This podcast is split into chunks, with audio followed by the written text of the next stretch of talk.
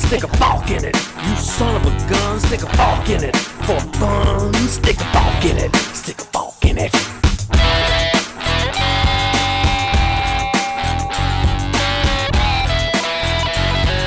Hello, Forkers. Esto es Soft Fork It, el único podcast que es padrino de una planta. Este es el episodio 56, Protocolo de Introducción de Objetos. Un mensaje para todos los analfabetas que nos escuchan. El pato siempre acompaña a Alfredo, si me voy a bañar o a hacer cualquier cosa. El bicho no cumple. Muy bien, menos aquí. En cuarentena. Episodio. ¿Ah? En cuarentena. Cuarentena. Menos aquí. Otra semana más en cuarentena. Sí, hemos hecho el episodio 40 en cuarentena, en cambio estamos haciendo el 56. No tiene Lo sentido. bueno, lo bueno es que la, la cuarentena ha servido para que salgan unos, unos, unos directores nuevos geniales, de, de cine, me refiero. ¿No han visto las películas de, de Tenting Quarantino? No, no la he Cuarentena. visto. Sí, Ten- Tenting, no Quentin Tarantino, Sí. sino Tenting Quarantino.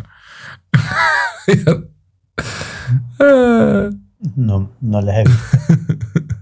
Eh, yo les cuento que tengo el, el- Estoy esperando una llamada, tengo el teléfono prendido, así que si de repente suena el teléfono, yo pongo mute y me voy y ustedes resuelven mientras tanto y tratan de mantenerme mis cosas de las que yo quiero hablar si se puede. ¿no? Ok, ¿Por qué te escuchas tan nada, lejos? nada es muy importante. ¿O porque estás hablando? Le, bajé, le he bajado mucho el gain porque me lo han pedido suplicando todas las veces que lo he usado. Se lo vuelvo a subir. mm, a ver, El, el que se escucha loud siempre es Jaime, siempre. Yo Sí. me escucho loud. Siempre. Pero entonces le bajo, pero Sí. ¿por qué no me dicen? Le bajo al game. Pero es que yo creo que no deberíamos confiar en nosotros. A ver ahora. Mejor. Porque StreamYard hace Igual. trucos. A ver ahora. Es mejor. Ok. O sea, bueno, yo, entonces- yo si quieres le subo un poquito a mi game, le subo un poquito a mi game, subiéndole a mi game. Hasta ahí. Ya, un momentico. Opa. O le baja la cortina. Claro. El que dijo que se iba a ir era yo. Bueno, pero Pero me encanta, Qué roba show, me encanta qué que tiene como una cortina para la cámara. O sea, Claro. que tal, Esa es la- Si trabajas remoto, eso es necesario. es necesario. Y además es la, es la Logitech que, ti- que tiene la tapita. Ah, bien, bien, bien, bien. Todas las cámaras deberían tener tapita. Mira, a ver, entonces me escucho mejor ahora. Sí, perfecto. Claro, le tengo que bajar al gain porque tengo el micrófono más cerca. De hecho, se ve en pantalla porque le cambié la base. A ver, tú sabes la base que me regaló Alfredo hace tiempo, ¿no? Entonces, La decidí probar hoy y resulta que con el Yeti X como que el layout no funciona y no puedo conectar los cables.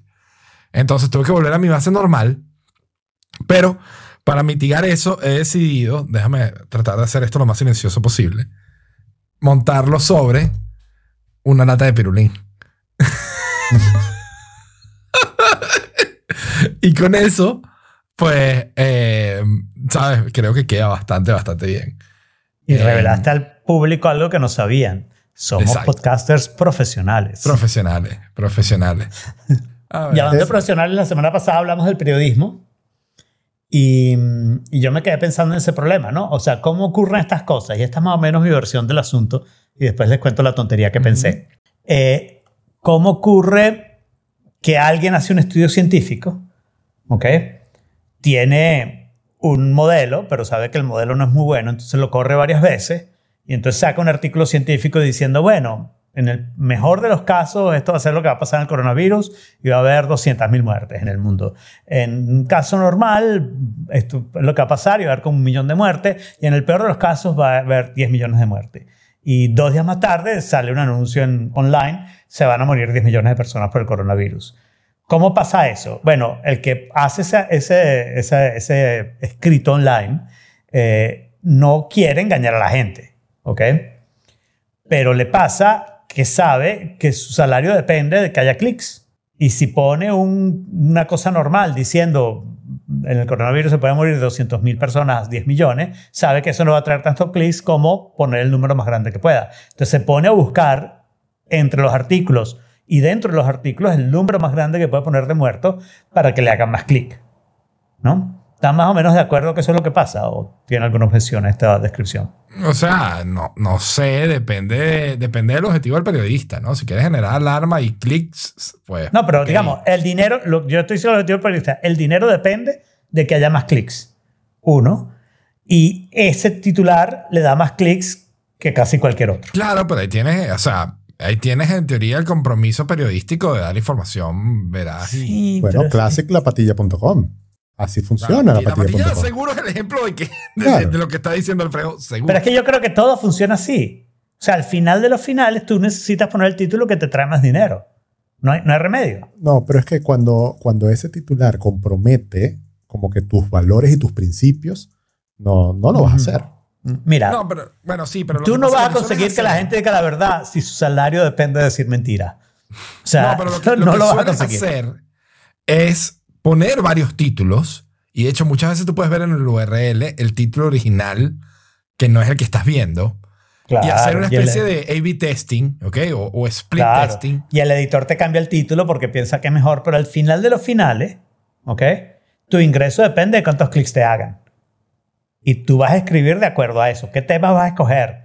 ¿Qué títulos vas a poner? Todo lo que tú haces va a estar de acuerdo a quiero ganar plata, ¿sí o no? Es nuestra conversación de siempre. O sea, si fuese un medio mío, a mí no me importa la plata. O sea, yo no es que quiero ser pobre en mi vida, pero yo tampoco quiero ser multimillonario a costas de poner titulares amarillistas.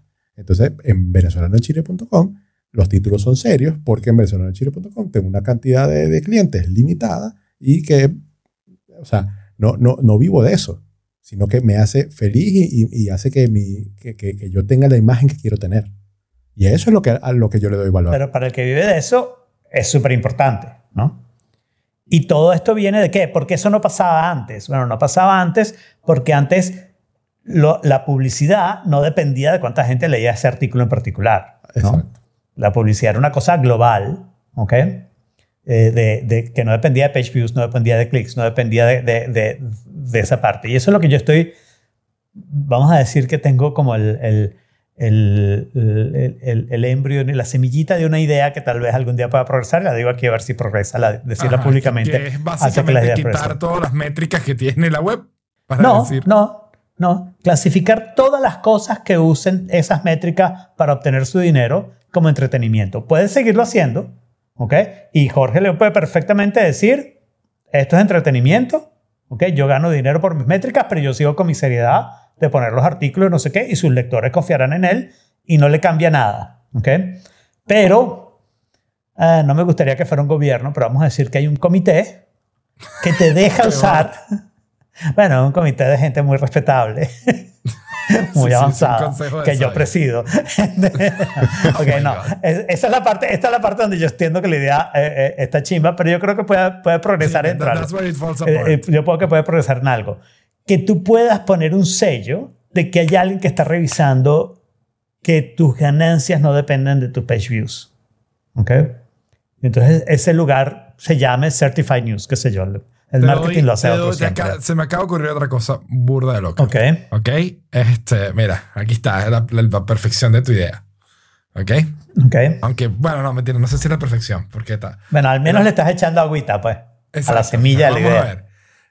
Imagínate que eso funcione con contratos de blockchain. ¿Ok? Donde tú votas donde si- que la información es verídica y está bien. Y mientras más votos tenga, mientras más thumbs up reciba, ¿ok? Mejor es la tasa que va a ganar por advertisement eh, esa publicidad o ese, ese artículo. Ok, tú compras los thumbs up y chao. Pero, pero, pero mientras más, eh, ¿sabes? Puntos de, de, de verídicos, votos de verídicos reciba, el CTR, el CPI, todo, ¿sabes? El click to rate o, o el CPM se, van subiendo de valor. ¿cómo va subiendo de valor? ¿Cómo haces eso? No entiendo. O sea, yo O sea, entiendo a Jaime, tiene- pero ¿qué pasa? ¿Dónde está la falla de eso? En que se van a crear mercados de venta de thumbs up Claro. y chao. Pero además, para además, tú vas a decir que el publicista tiene que pagar más porque milagrosamente conseguiste no sé cuántos thumbs up. No me fregues, yo tengo mi métrica y pago por esa métrica, no voy a pagar más. información más. sea, estás publicando en un sitio con más reputación. A mí no me importa. Yo hice un trato contigo de que yo te iba a pagar tanto y ahora no me vas a decir que porque tienes un millón de thumbs up te tengo que pagar más. O sea, yo hice un trato contigo de que te pagaba esto. Este era Pero mi si costo tienes per más mil. reputación, puedes cobrar más. Sí, pero tú Ya estás diciendo que la reputación depende de unos thumbs up que, que no vienen de ningún lado, sino que vienen del mismo lugar que los clics. La misma gente que va a hacer clic le va a hacer thumbs up y No, consigue pero la misma o cosa. sea, ahí, ahí es donde pudieras hacer como una especie de... Ahí es donde yo venía con, la, con lo del blockchain. Porque tendría que ser una red de periodistas que confirmen la información, que digan si esta información está bien, es verídica, esta información está bien, es verídica, está bien. Entonces tiene más reputación. Lo que tú has hecho es hacer mi comité mucho más grande. Exacto. y anónimo. O sea, No, eh, eso, Yo eso se prefiero llama que esto sea News. público. Exacto. Yo prefiero que esto sea público y que se sepa, este es el comité, estas son las personas y estas son las decisiones que están tomando. Pero la decisión no es, yo estoy certificando que esa noticia es verdad y no sé qué, no sé qué. Lo único que ese comité certifica es que el dinero no depende de los clics. ¿Ok? Puede tener publicidad igualito, pero es una publicidad que no depende de esas métricas que son las Ahora, que ¿y crean esta esto? perversidad. no sé qué tal esto. Esto suena un poco extraño. Creo que deberías pensarlo una semana antes de... un, un- un- un impuesto, todo el mundo paga o, o se toma una porción de los impuestos que paga para un fondo para periodismo y ese fondo se, se reparte en base Ajá, a... entonces ahora el periodismo depende del gobierno. No, Sí, por eso. no, man, no me friegues, no me friegues. Yo quiero mantener lo más posible la libertad y quiero volver a la situación anterior. Que había gente que pagaba por publicidad, que todavía lo hacen, ¿no? Pagan por un montón de publicidad. Es solo cuando se trata de cosas en la web que dicen, no, yo quiero mis métricas y quiero mi no sé qué, quiero esto, quiero esto. Pero el resto siguen poniendo su- sus cosas en televisión y siguen poniendo tus pancartas y siguen poniendo todo eso, ¿no? Pero es que sie- siempre ha habido métricas. Lo que pasa es que en digital es mucho más sencillo obtenerlas y son exactas. Y, y- y- Claro. y lo que yo estoy diciendo, lo que yo estoy diciendo es, vamos a tener un certificado de que hay cosas que salen en digital, pero no caen en esa perversión de las métricas. ¿Ok? Y si lo logran, lo logran. O sea, la, la otra pregunta es, bueno, ¿quién puede lograr sobrevivir así? Pero es la pregunta de si hay un mercado que pague por noticias serias o no, porque si no hay mercado nos fregamos, ¿no? O sea, Claro. Esa Bueno. es la cosa. El problema, el problema para mí es el mercado, que el mercado no está nada acostumbrado a estar pagando por, por ¿cómo se llama? Eh, por por no, información verídica o por información. ¿verdad? Digamos, pero en, en el web al menos, que, que es el futuro de todas las cosas de noticias y no sé qué, eso no va a pasar. O vas a tener a alguien diciendo esto es verdad, es mentira, que es terrible, mira lo que pasó con Twitter esta semana, o vas a tener a alguien eh, poniendo cualquier cosa en cualquier lado, ¿no? como hicimos nosotros el miércoles pasado. O sencillamente la gente, la- va a haber poca gente que sabe a quién leer y vamos a seguir igual que como estamos. Así que Exacto, sí. O sea, siempre mal. ha sido así. Está bien. No siempre. No siempre. Bueno, siempre desde que están las métricas Exacto. del web. 20 años. Eso es casi mi siempre. Tú no has oído que 20 años no Casi son nada. siempre. Ya aprenderás que 20 años no son nada. Carlos Gardel. Mira, ¿y cómo le fue en el Long Nomit la semana Terrible, pasada? malísimo, por eso no lo hemos repetido. A ver, ¿cuál fue? En el Omnomit, no vale, no fue malísimo. Tenemos que buscar una manera que solo un grupito se entere, un grupo más pequeño se entere, porque solo cabían O seis. sea, lo que pasa es que Alfredo pensaba, sí, no, o sea, so cool, so cool, ya, goodbye. Este, te cuento del Omnomit, Jorge. Hicimos el primer Omnomit y Alfredo, que, que decidió pagar para que no tengamos hoy el logo de un pato en una esquina aquí, huevo. Ay, mira, ¿verdad?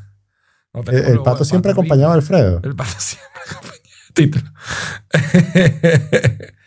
este. Ah, mira, Alfredo ha vuelto.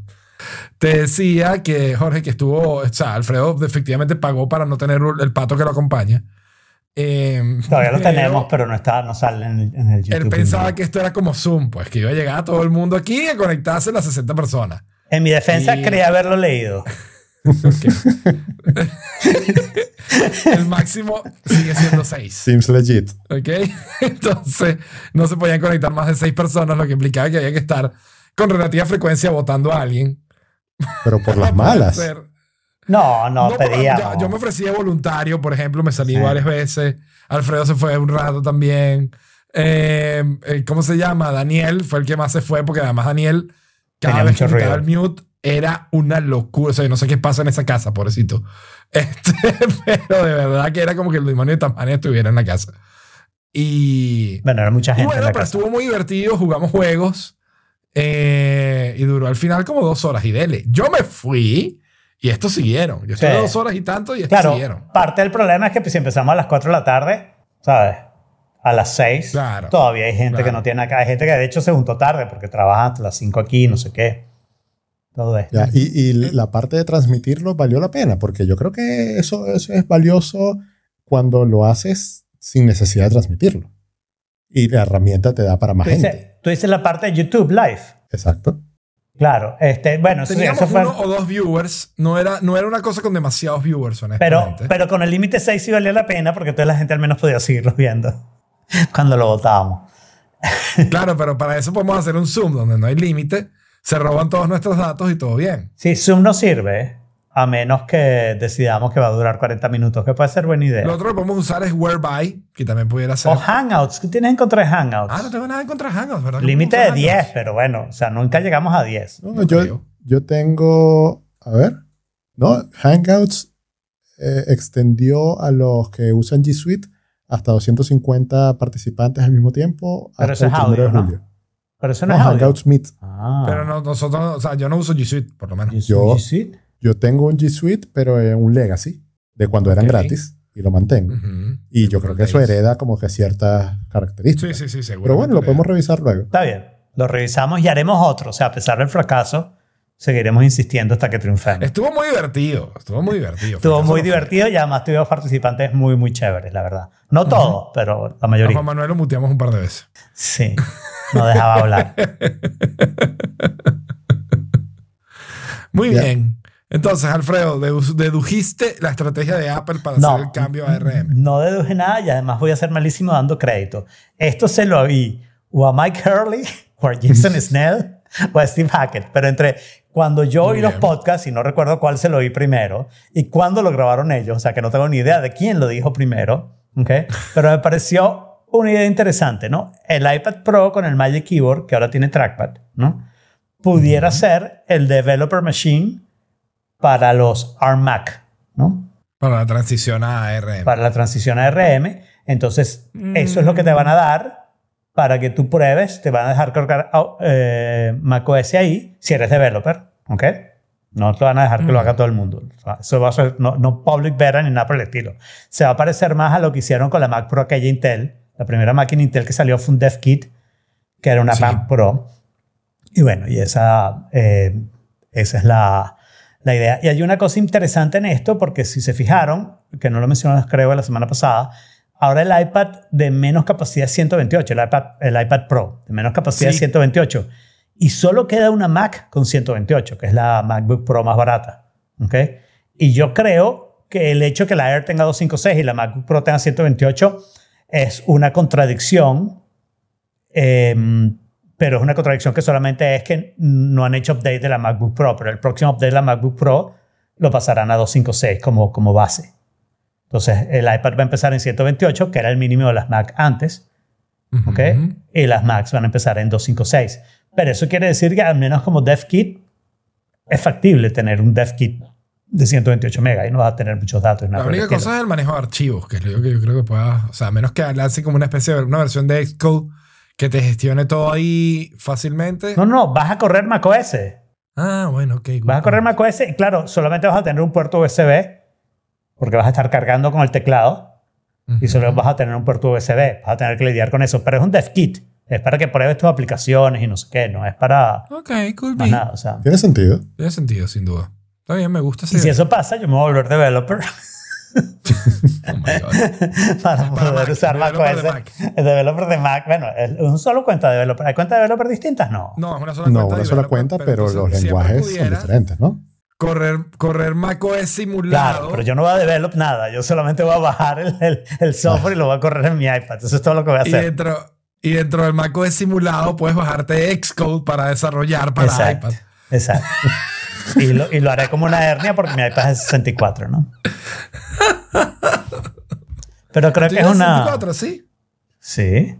Yo no Ah, yo necesito hubiera más. que era de 256. Yo no necesito más de 64. Estoy súper contento que mi próximo va a ser al menos de 128, pero yo no necesito Claro. más. Y de hecho Yo, esta que el no... de 256, Ujú. con confianza cuando actualice eventualmente, no, al- no, al- no a esta versión que acaba de salir, sino al próximo probablemente, actualizaré el de 128 porque sí es verdad que no necesito más. Está bien. Muy bien. Y esto me enteré cinco segundos antes del podcast, pero no puedo aguantar. Lo puse en follow porque no encontré dónde más ponerlo. ¿Ok? Ok. Pero todo el mundo trata de decir Café Japón tres veces seguidas súper rápido en, en voz Café. Japón, café Japón. Café Japón, café, café Japón, café Japón. Sí, no es fácil. Café Japón, café Japón, café Japón. There you go. Ah, lo Ah. Muy bien. Muy bien. Es difícil, ¿no? Más difícil de lo que uno No, piensa. no, no, sí, no, o Eso- sea, me tomó la- de- o sea, lo hice corrido, full así como, digamos, en automático la primera Esto es vez y me fácil. fui. Café Japón Javier. tuve que poner el sincrónico y, y lo logré. Yo creo que eso puede funcionar con cualquier combinación de bebida y país que tú De quieras. bebida y país. Ron Cuba, Ron Cuba, Ron Coca-Cola Cuba. Venezuela, Coca-Cola Venezuela, Coca-Cola Venezuela. No. Sí, no sirve. Bueno, con más de una, por lo menos. No me parece tan especial. T España, T España, T España. ok. Dime cualquier, déjame pensar, no sé. Este. Eh, todo y México, todo y México, todo y México. It's not that hard. Bueno, ya. Ay, Tequila Panamá, tequila Panamá, tequila Panamá. el truco está en el- entre el, el fe y el ja, que es la parte complicada. Café Japón, café Japón, café, Café Japón. Japón, café. Y en el pon y el K también, ponca. Claro, Café Japón, K, café. Alfredo le cuesta. Me cuesta, me cuesta, me cuesta, me cuesta. Nesty USA, Nesty USA, Nesty USA. Bueno, ya. Debunqueado el mito. De un calmito, sí. Bueno, está este tipo de un Ah, procesador de pagos, eh, de una empresa de procesamiento de pagos, que dice que hace cinco años eh, se bajó su sueldo de CEO de ¿Te 1,1 acuerdas? Tú millones de dólares. tú- tú- creo que ese fue uno de los episodios donde tú no estabas. Pero hicimos, hablamos largo y tendido sobre este caso. Este tipo que se bajó su sueldo a 70k, su CEO, para poder pagarle mejor a sus empleados en Seattle. Ujú. Y eh, hicimos no, todo el review de todo el artículo, lo conversamos. de- de- da- descubrimos que al tipo, los empleados le regalaron un Tesla porque el bicho iba en su Audi viejo de 12 años porque no tenía cómo llegar. O sea, tenía su carro viejo, pues pero no tenía cómo comprarse otro, que había alquilado su casa de millonario para, para poder pagarse algunos gastos. Y bueno, ahora decidió cortarse su pago a cero para tratar de no despedir ninguno de sus empleados. Sabiendo Lo que los empleados lo van a ayudar con su salario Con igual hacer que la compra. con el carro, ¿no? Hacer la compra por lo menos. Y bueno, pero cuando tú haces eso, o sea, está bien. A mí me, me- me gustó cuando lo leí, etcétera. Pero tenerlo en la bio de Twitter, o sea, ¿por qué si lo haces vas a alardear sobre eso? Bueno, porque si vas a hacer eso, al menos agarra algo de publicidad, no gratis. O sea, ¿no? es la forma en como, como recupera el sueldo de que no tiene, ¿sabes? El tipo escribió un libro, Entonces, ¿por qué lo hiciste? programas, hace otra historia. Bueno, precisamente para eso. Entonces ahí, ahí se cae. ahí No, no se sé cae. si lo hiciste para eso, pero encontraste una fuente secundaria de ingresos. O sea, vamos a darle el beneficio de la duda y vamos a decir que el tipo descubrió que puede hacer plata con eso después de haberlo hecho y no antes, ¿no? Y entonces, O sea, está bueno, pero, Pero puede bueno. ser mejor. exacto, está bueno, pero puede ser mejor. Pero sí, efectivamente, o sea, hacer follow-up de que este tipo que habíamos hablado hace un par de semanas de que se había reducido su sueldo a 70 mil, ahora se lo redujo. Ahora, cuando se lo bajó de un millón a 70 mil, ahí tenía bastante plata para, para repartir. Pero cuando se lo bajó de 70 mil a cero, creo que no va a lograr Bueno, mucho Para, con eso. para, pam, pam, sí, no- no lo Steve. Jobs ganaba cero desde el principio. ¿sí? No ganaba un dólar al año. Un dólar, un dólar al año. Un dólar al año. Que es muy cercano a cero. O sea, comparado con 70 mil, sí, pues. Porque pues es infinito a cero, pero, pero depende de con qué lo compares. Bueno, Muy bien, eh, y tenemos un formulario de Google. Sí, e- eso es un, un experimento social, quizás se puede llamar así, que hicimos la semana pasada Ricardo Martínez, Joan Morán y yo. Ellos son dos otras personas que también tienen, como que mueven comunidades acá, eh, cada uno Ok. en su tema. Ricardo en la parte eh, de migración y marketing, eh, Joan en la parte de contabilidad, finanzas, tributos, etc. hicimos esta encuesta porque queríamos adelantarnos un poco a lo que va a empezar a pasar a partir de mañana. Mañana es primero de abril y eh, aquí los arriendos se pagan los cinco primeros días del mes, los arriendos de, de- Ujú. de departamento. La, donde la vives. mayoría de los sitios. El piso, como dirías tú. Ujú, El Entonces- bicho, tío, el bicho. Exacto. Entonces, eh, con todo este tema del coronavirus y, y todo lo que eh, la gente ha dejado de trabajar, hay ahorita un limbo muy grande. Por ejemplo, las seis comunas más importantes de la ciudad, de la región metropolitana, digamos, están en cuarentena total. Para ir al supermercado o a la farmacia, tienes que sacar un salvoconducto. ¿En Entonces, serio? Sí, así estamos en Chile en este momento. Así de intenso. Así de intenso, pero, pero con medidas desde antes. No esperar que lleguen a tantos miles de muertos como en España y, y ahí empezar a tomar medidas. Claro. Aquí, aquí aprendieron pues de la experiencia de los demás. Entonces, eh, hicimos la encuesta para tener una lectura de más o menos cómo iba a ser el momento en el que te enfrentaras con tener que pagar tu arriendo en abril, si te quedaste sin ingresos, etcétera, etcétera. Y fue un experimento Claro. bastante, bastante satisfactorio, porque lo llenaron más de mil personas y ahí podemos, pudimos sacar unos, unos datos bastante interesantes y el, el más grande de todos, el más revelador, fue que el 60% de las personas que contestaron no tenían no- o no cuentan con ningunos ahorros. Ok. Entonces, imagínate que tú vivas del mes a mes, te llega una situación como esta, totalmente imprevista, o sea, que no puedes controlar, que no puedes solucionar, que no está en tus manos, ¿cómo haces? ¿Te quedas en la calle o el, el arrendador eh, te, tiene algún tipo de flexibilidad, flexibilidad contigo?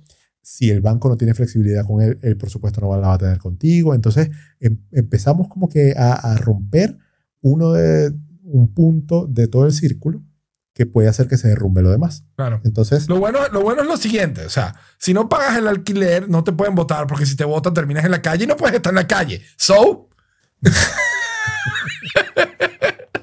creo que la fórmula no es así. claro, yo creo que sí. Yo, no, yo decidí no pagar más el alquiler precisamente por eso. ¿De dónde me van a mandar a la calle? No puedo. ¿En serio? Ah, No, no, no, no, no. Ah, yo te iba a decir. bueno. Entonces, el experimento social fue tan bueno. Yo hice un artículo eh, que lo sustenté con, con Ujú. gráficos. ¿Cuántas personas respondieron? Tienes. 1065 personas en, en total respondieron ese. Ok. Y eh, bueno, claro, no estamos hablando de una muestra representativa para la comunidad No inmigrante te creas. Mil etcétera, etcétera. Personas. sea, mil- no, mil personas para la cantidad. Para, para la población de 450.000. migrantes venezolanos en Chile, que probablemente sea mu- muy, bueno, cercano a tu mercado. o sea, 450 es una muestra significativa. Iris. Entonces, eh, fue, fue bastante chévere y eso nos dio pie hacer un segundo, una, una segunda encuesta, que es la que está en las notas, eh, que están dando en este momento, que se trata de el ahorro. Entonces, aquí Mm, hacemos preguntas que son, eh, si se quiere, personales, porque te preguntamos cuál es el rango de tus ingresos, eh, con quién vives, etcétera, etcétera, pero garantizamos la anonimidad de la información. O sea, en Google Forms no está ni siquiera marcado capturar la dirección de correo electrónico. O sea, es totalmente anónimo.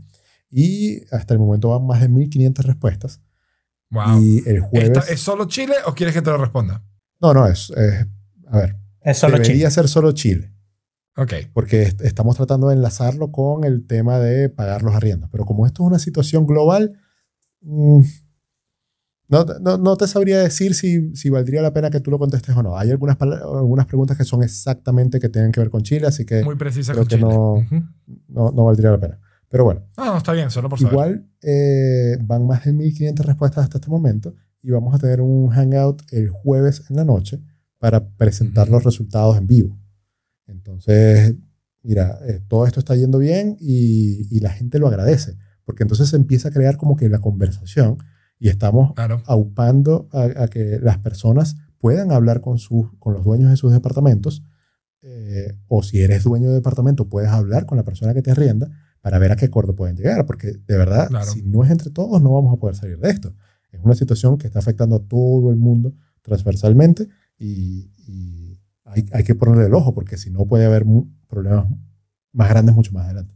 Lo que sí podemos hacer, todo lo que te estamos escuchando en este momento, es pasarle esta encuesta a gente que conozcamos en Chile, que de Eso. repente no la ha llenado todavía. O sea, no las personas que tenemos en común con Jorge, sino las más perpendiculares, de manera que se riegue por otros lados y sea una cosa más representativa, ¿no? Mientras más se riega, mejor. pues. De todas maneras, Alfredo, o sea, so- solo para confirmarlo contigo, pero 1.500 personas de Ujú. 450.000 emigrantes en Chile. Pero no es solo inmigrantes, güey. Mira, el 99% son venezolanos. Claro, inmigrantes. ese, no, pero, pero el 99% de los que tienen contacto contigo, eso es lo que iba a decir.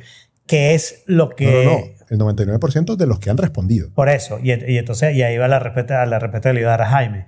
E- Esta es una encuesta que quisiera, quisiera encontrar un poco más de alcance. En este momento, seguro que entre los inmigrantes eh, chilenos es muy representativa, los inmigrantes venezolanos a Chile, perdón, es muy representativa. Pero en términos generales, probablemente bastante no, representativa. ¿Ok? Pero mientras más se riegue, más representativa va a ser. Y yo no creo Ujú. que este tipo de problemas sean muy distintos entre inmigrantes y no inmigrantes, sobre todo si incluyes a todas las clases sociales. pues. Claro. Y yo, yo creo que hay un tema que es bien distinto y es que, por ejemplo, una persona o sea, un, un chileno que sea, no sé, estudiante universitario y que viva solo en, en una residencia, qué sé yo, en el peor de los casos, tiene casa de sus papás a donde irse. Claro. ¿Ves? El inmigrante no. El inmigrante Ok. no tiene a dónde Pero mira mi, mira mi solución, Alfredo. Mi solución es no pagues el alquiler. Porque ¿qué van a hacer? No te pueden sacar a la calle porque no puedes estar en la calle. No, en Chicago están metiendo presa a la gente que, que rompe el, el shelter in place. ¿Ves? O sea, Perfecto. Bueno, están garantizando que te va a dar el coronavirus, básicamente. Sí, pues. Este, no sé, em, estoy de acuerdo contigo, pero en el general de la población hay mucha gente con una cantidad de problemas, qué sé yo, este, Bastante yo, por ejemplo, que, que- que- serían similares y que va a encontrar muchas cosas comunes, ¿no? Yo creo, y creo eso, mientras más se riegue, mejor, seguro, ¿ok? Porque va a ser una muestra más representativa. pues. Ahora, una cosa, te digo, o sea, por los números que me acabas de decir, estoy hasta cierto punto sorprendido positivamente de que sea solo el 60% los que no tienen ahorro. Yo hubiera asumido que, unos, que, que- que en la población de venezolanos inmigrantes es Mm. muchísimo más alto. No. Si de por sí ya generacionalmente es más o menos ese es el número. En Estados Unidos, 60% de las personas no tiene dinero suficiente para pagar el mes que viene. ¿Ok? Y vive mes a mes. Hablarlo, sabes que solo el 60% de, de los inmigrantes venezolanos en Chile, oye, Pero es que con los inmigrantes venezolanos tienes un problema, porque con los inmigrantes venezolanos probablemente tienes varios tipos, pero en particular hay dos tipos bastante claros. Hay un tipo que ya tenía ahorros de antes, que se fue a edad avanzada, pero disfrutó de la época del 430 en Venezuela y tenía ahorro en dólares y ya tenía esos ahorros. Y se fue a Chile justamente porque podía irse y podía permitirse irse. Mientras que hay otro Claro. grupo que simplemente se fueron porque ya no podían vivir en Venezuela y se fueron como pudieron. Y ese es el grupo que va a hacer va a tener más dificultad conseguir ahorrar, ¿ok? Y es una cuestión también de edad, ¿no? O sea, si agarras probablemente a los más jóvenes, vas a conseguir eso, mientras que si agarras a los más viejos, probablemente muchos los que decidieron irse a Chile, o sea, yo creo que la mayoría de la población venezolana de cierta edad, más o menos de mi edad para arriba, un poquito menos de mi edad, de la edad que yo emigré para arriba, más o menos, eh, yo creo que esa, se divide en dos grupos, los que se quedaron en Venezuela porque no vieron ninguna posibilidad y los que económicamente tenían la posibilidad de irse, porque la posibilidad de pensar, yo me voy a a Chile a conseguir trabajo a los 55 años, no es una cosa muy realista. ¿no? Sí, pero Eh, mira, mira este dato interesante. El 68,5% de la gente que ha respondido hasta ahora tienen entre 25 y 34 años. Bueno, corresponde. Y es lo que yo te diría, saca, saca el subset. Sí, claro. personas eh, entre lo 28 y interesante de esto 35. son los cruces. Exacto. Claro. Y dime cuántos, cuántos de esos es el porcentaje de que los que tienen ahorros o no. ¿no? Y ahí te diría que sí debería subir bastante, o sea, hasta 80% más o menos. Es algo que puedes hacer con Google Data Studio, si no me equivoco. ¿Ok? Tú puedes tomar esa data, meterte en Google Data Studio y eh, empezar a hacer todo ese tipo de, de cruces. Sí, lo hice con Google Sheets. Claro, pero Google Sheets no, no es una herramienta de análisis de datos Claro. seria. Tú puedes importar el Google Sheet a Data Studio y Data Studio te va a hacer muchas cosas. Upa. ¿Cómo? Ah, Ya, y bueno, la, el siguiente enlace que está en las notas es una encuesta del BID que yo la puse porque pensaba que Marcela podría estar aquí. Pero ya que no Claro, está. pero podemos, ¿Por qué pensabas eso? ciega. ¿Cómo? y el siguiente también lo pensábamos. El siguiente también Eh, es. vamos a dejarlos para después. Pero, pero pregunta, ¿el siguiente también es por Marcela? No, El mío no, No. es. Ok. no, eso es. Miren, en estos días pasó Carlos al grupo de Oforkit un, como que un, ¿cómo se llama este? Hacker News o Y Combinator. Ujú. Y Combinator. ¿No es lo mismo? Es Ah, lo bueno, mismo. sí, exacto, sí, es lo mismo. Eh, cu- donde era como que una, una lista alguien estaba preguntando que cuáles son los newsletters más underrated que, que, que leen. Y entonces la gente empezó ahí a hacer como unas recomendaciones y encontré uno eh, que se llama algo de thinking. Déjame ver. Se llama Thinking About Things, que todos los días te comparte algo interesante. Y compartió este artículo que se llama como diferentes tipos de inteligencia, que es- fue escrito en el 2011. Y, y dice algo chévere, que eh, eh, cuentan ahí como una anécdota sobre Steve Jobs, en donde alguien le preguntó, eh, como lo que tú preguntaste en el grupo 4Kid en estos días, sobre el acertijo este que tenías que sacar cuentas para llegar a un resultado.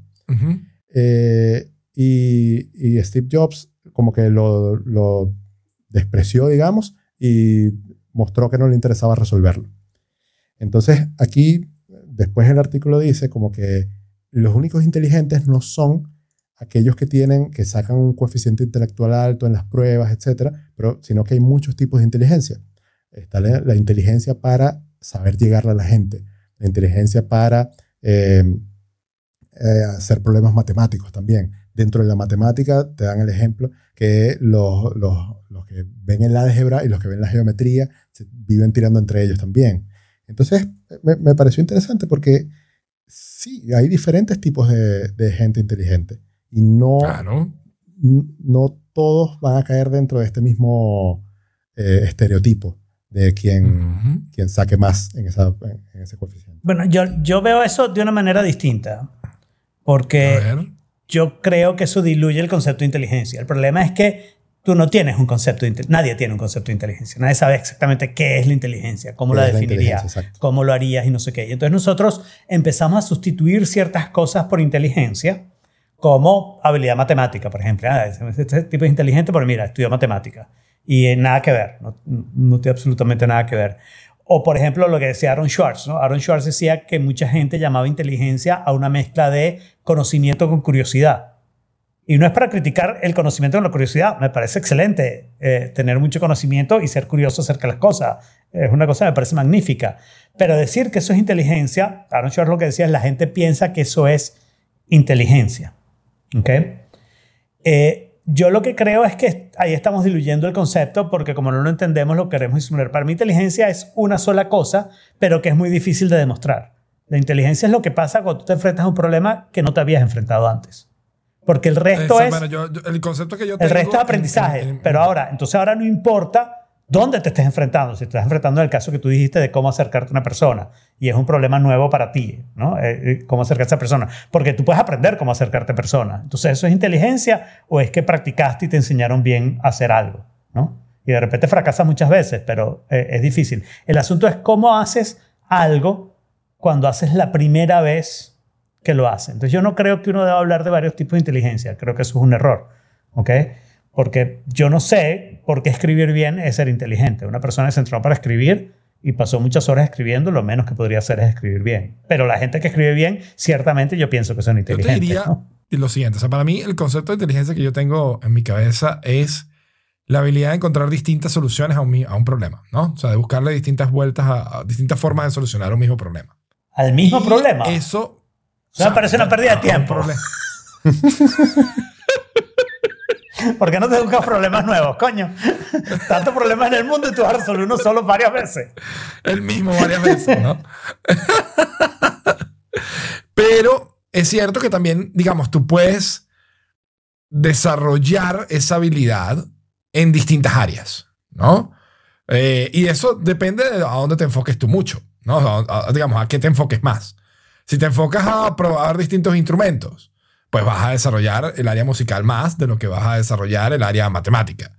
Si te dedicas a escribir y a aprender y al lenguaje y, a la forma de hablar y decir las cosas, pues vas a tener una inteligencia que se va a enfocar más en el área lingüística que en el área matemática. Si te enfocas a resolver problemas matemáticos, a entender conceptos, a hacer inducción, deducción, análisis lógico, pues bueno, te vas a ir más por el área de inteligencia matemática lógica. ¿No? Y asimismo, si te dedicas a jugar pool toda la vida, pues vas a desarrollar una inteligencia mecánica y, espacial espectacular, ¿no? Eh, en psicología suelen separarlos como en siete u ocho tipos de inteligencia. Ah, no tienes más nada que Pero es hacer. lo que tú dices, yo creo. Yo, exacto, es lo que tú dices. Yo creo que existe una sola inteligencia y es simplemente a donde más te dediques tú a desarrollar esa área donde, bueno, te vas, obviamente vas a, te- vas a, vas a tener más habilidad dentro de eso, ¿no? Pero es más como, es más práctica que necesariamente inteligencia, Y ¿no? por ahí igual en el chat Mom Jack está separándolas todas. Dice social, Sí, física, di- emocional, dijo cognitiva, siete y ha lingüística, listado como 12. Sí. kinestésica, espacial, Es otro tipo de intra inteligencia. interpersonal. Ahí van mucho más de siete de las que había anunciado. ¿no? Sí. Sí, por eso. Eso pasa. Ella dice que hay siete, listo, como 12. Eso pasa. Pero sí, lo que pasa es que yo, yo lo que creo es que eso diluye el, el conocimiento, ¿no? Estás tratando de hacer una, eh, una separación, una, una, una No es más- clasificación. No, no es como clasificarlo, exacto. Sí, lo que Es como especialista es- y generalista, lo eh, que hemos hablado aquí antes. También. es una clasificación que al final no aporta mucho a decir, bueno, pero ¿qué es ser inteligente? Y yo creo que uno de los problemas que uno tiene es que uno tiene como miedo a que digan que uno no es inteligente. Y entonces uno trata de Bueno, ver, yo no soy inteligente en muchas cosas. yo soy brutísimo en yo casi soy, todo. Yo soy brutísimo en millones también, o sea. Pero yo, por ejemplo, Yo soy Yo inteligente en creo que tratar de evitar resolver problemas, por ejemplo. En eso soy burde bueno. Yo, por ejemplo, en, digamos, en estos conceptos que, que, que tiene la psicología, yo soy muy bueno en, en- matemática y en lingüística y por lo general terrible en todas las demás. En musical soy terrible, ¿no? Por eso es un buen Bueno, yo no sé qué quiere decir con física.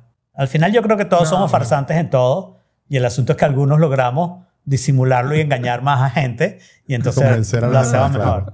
Pero engañarlo, engañarlo. Eh, eh, engañar más a más gente, entonces nos va mejor. Eso es ser inteligente. Ser inteligente es agarrar el hecho de que todos somos farsantes, pero engañar a una cantidad de gente y hacerles creer que en realidad tú sí sabes cómo son las vainas, ¿no? O sea, ser mejor más farsante, que, los farsante que los demás. demás. Mejor farsante, no, Bueno, no pues, más. ahí mejor. ya entra el Donning-Kroger Effect, ahí ya entra el, ¿cómo se llama? El síndrome, de- ¿cómo se llama? Del impostor. El síndrome del impostor. otra serie. Pero yo creo que el síndrome del impostor es de lo más importante que hay en este tema de la inteligencia, porque yo creo que todas estas teorías, estas clasificaciones, no sé qué, es un poco como, como, como el premio de consolación, ¿no? Este, no te sientas impostor porque mira, hay varios tipos de inteligencia. Y yo diría, bueno, no es necesario que llamemos a eso inteligencia, lo que podemos decir es, tú puedes ser inteligente de muchas maneras y ciertamente los test de inteligencia nunca han medido la inteligencia. Lo que los test de inteligencia pueden medir Que es en tu... realidad el, el foco del El artículo. foco del artículo, sí. Y por eso lo quería regresar, ¿no? Los test de inteligencia en realidad lo que miden es tu cultural fit con las personas que hicieron ese test, ¿no? Yo nunca volví a ver, había un cómic que se llamaba Far Side y entonces estaba el típico científico, en este caso era un antropólogo, en una tribu de indios y entonces el indio le decía, ya va, no sabes cazar ni pescar, no sabes construir una choza ni hacer fuego. Te iría malísimo en nuestro test de inteligencia. ¿No? Porque eso es lo que esa gente Bueno. necesita para, para vivir, ¿no? Siempre dicen, ¿cómo se llama? La frase esta que, que siempre dicen que es de Einstein, que yo dudo que sea de Einstein, que dice que, sabes, tú puedes, o sea, tú puedes llamar a cualquier persona inteligente, pero, o sea, no puedes, sí, pero si juzgas a un, pez, a un pez por su habilidad de subir un árbol, pues realmente el pobre no lleva chance, ¿no? Y, y es eso, o sea, es que tú puedes ser inteligente o, o tener, digamos, habilidades en ciertas áreas, pero hay otras en las que... pff, Y esa es la manera de, No, de- manera. de triunfar en el, en el síndrome del impostor, es no deje que te testeen en ninguna de las cosas que sabes que lo vas a hacer mal, ¿no? Se testean, pero bajo tus criterios. O sea, ¿eres matemático? ¿Sabes sumar? No, no, los matemáticos no sumamos, eso no es lo que hacemos. Pero tú puedes competir en las Olimpiadas Matemáticas. No, no, eso, eso no es lo que hacemos los matemáticos. pues. La misma estrategia para que no te dé coronavirus. Si no te testean, no te dio. Exacto, exacto. Y lo, mismo, y lo mismo que las canciones. La mejor forma de ser un buen músico es nunca tocar canciones que la gente conoce. Porque así no te pueden comparar con nada. sabes No sabes si lo estás haciendo bien o mal. No conoces esa canción, mano. Increíble, claro. Eso es lo que estoy haciendo yo ahora, ¿ves? Buscar canciones raras, desconocidas. Porque componerlas, no, no soy lo suficientemente inteligente. Mira, Jaime, y eso de, por de eso los Einstein. músicos componen canciones. Mira, eso de Einstein, hay gente que se dedica a ser achacador de frases célebres, man. Totalmente. Totalmente. Chacador de frases. Chacador de frases. Totalmente. Estoy seguro que esa frase no es de Einstein, pero, pero siempre Claro. se la han atribuido a él. Bueno, ¿y cómo sabes que una frase es de alguien?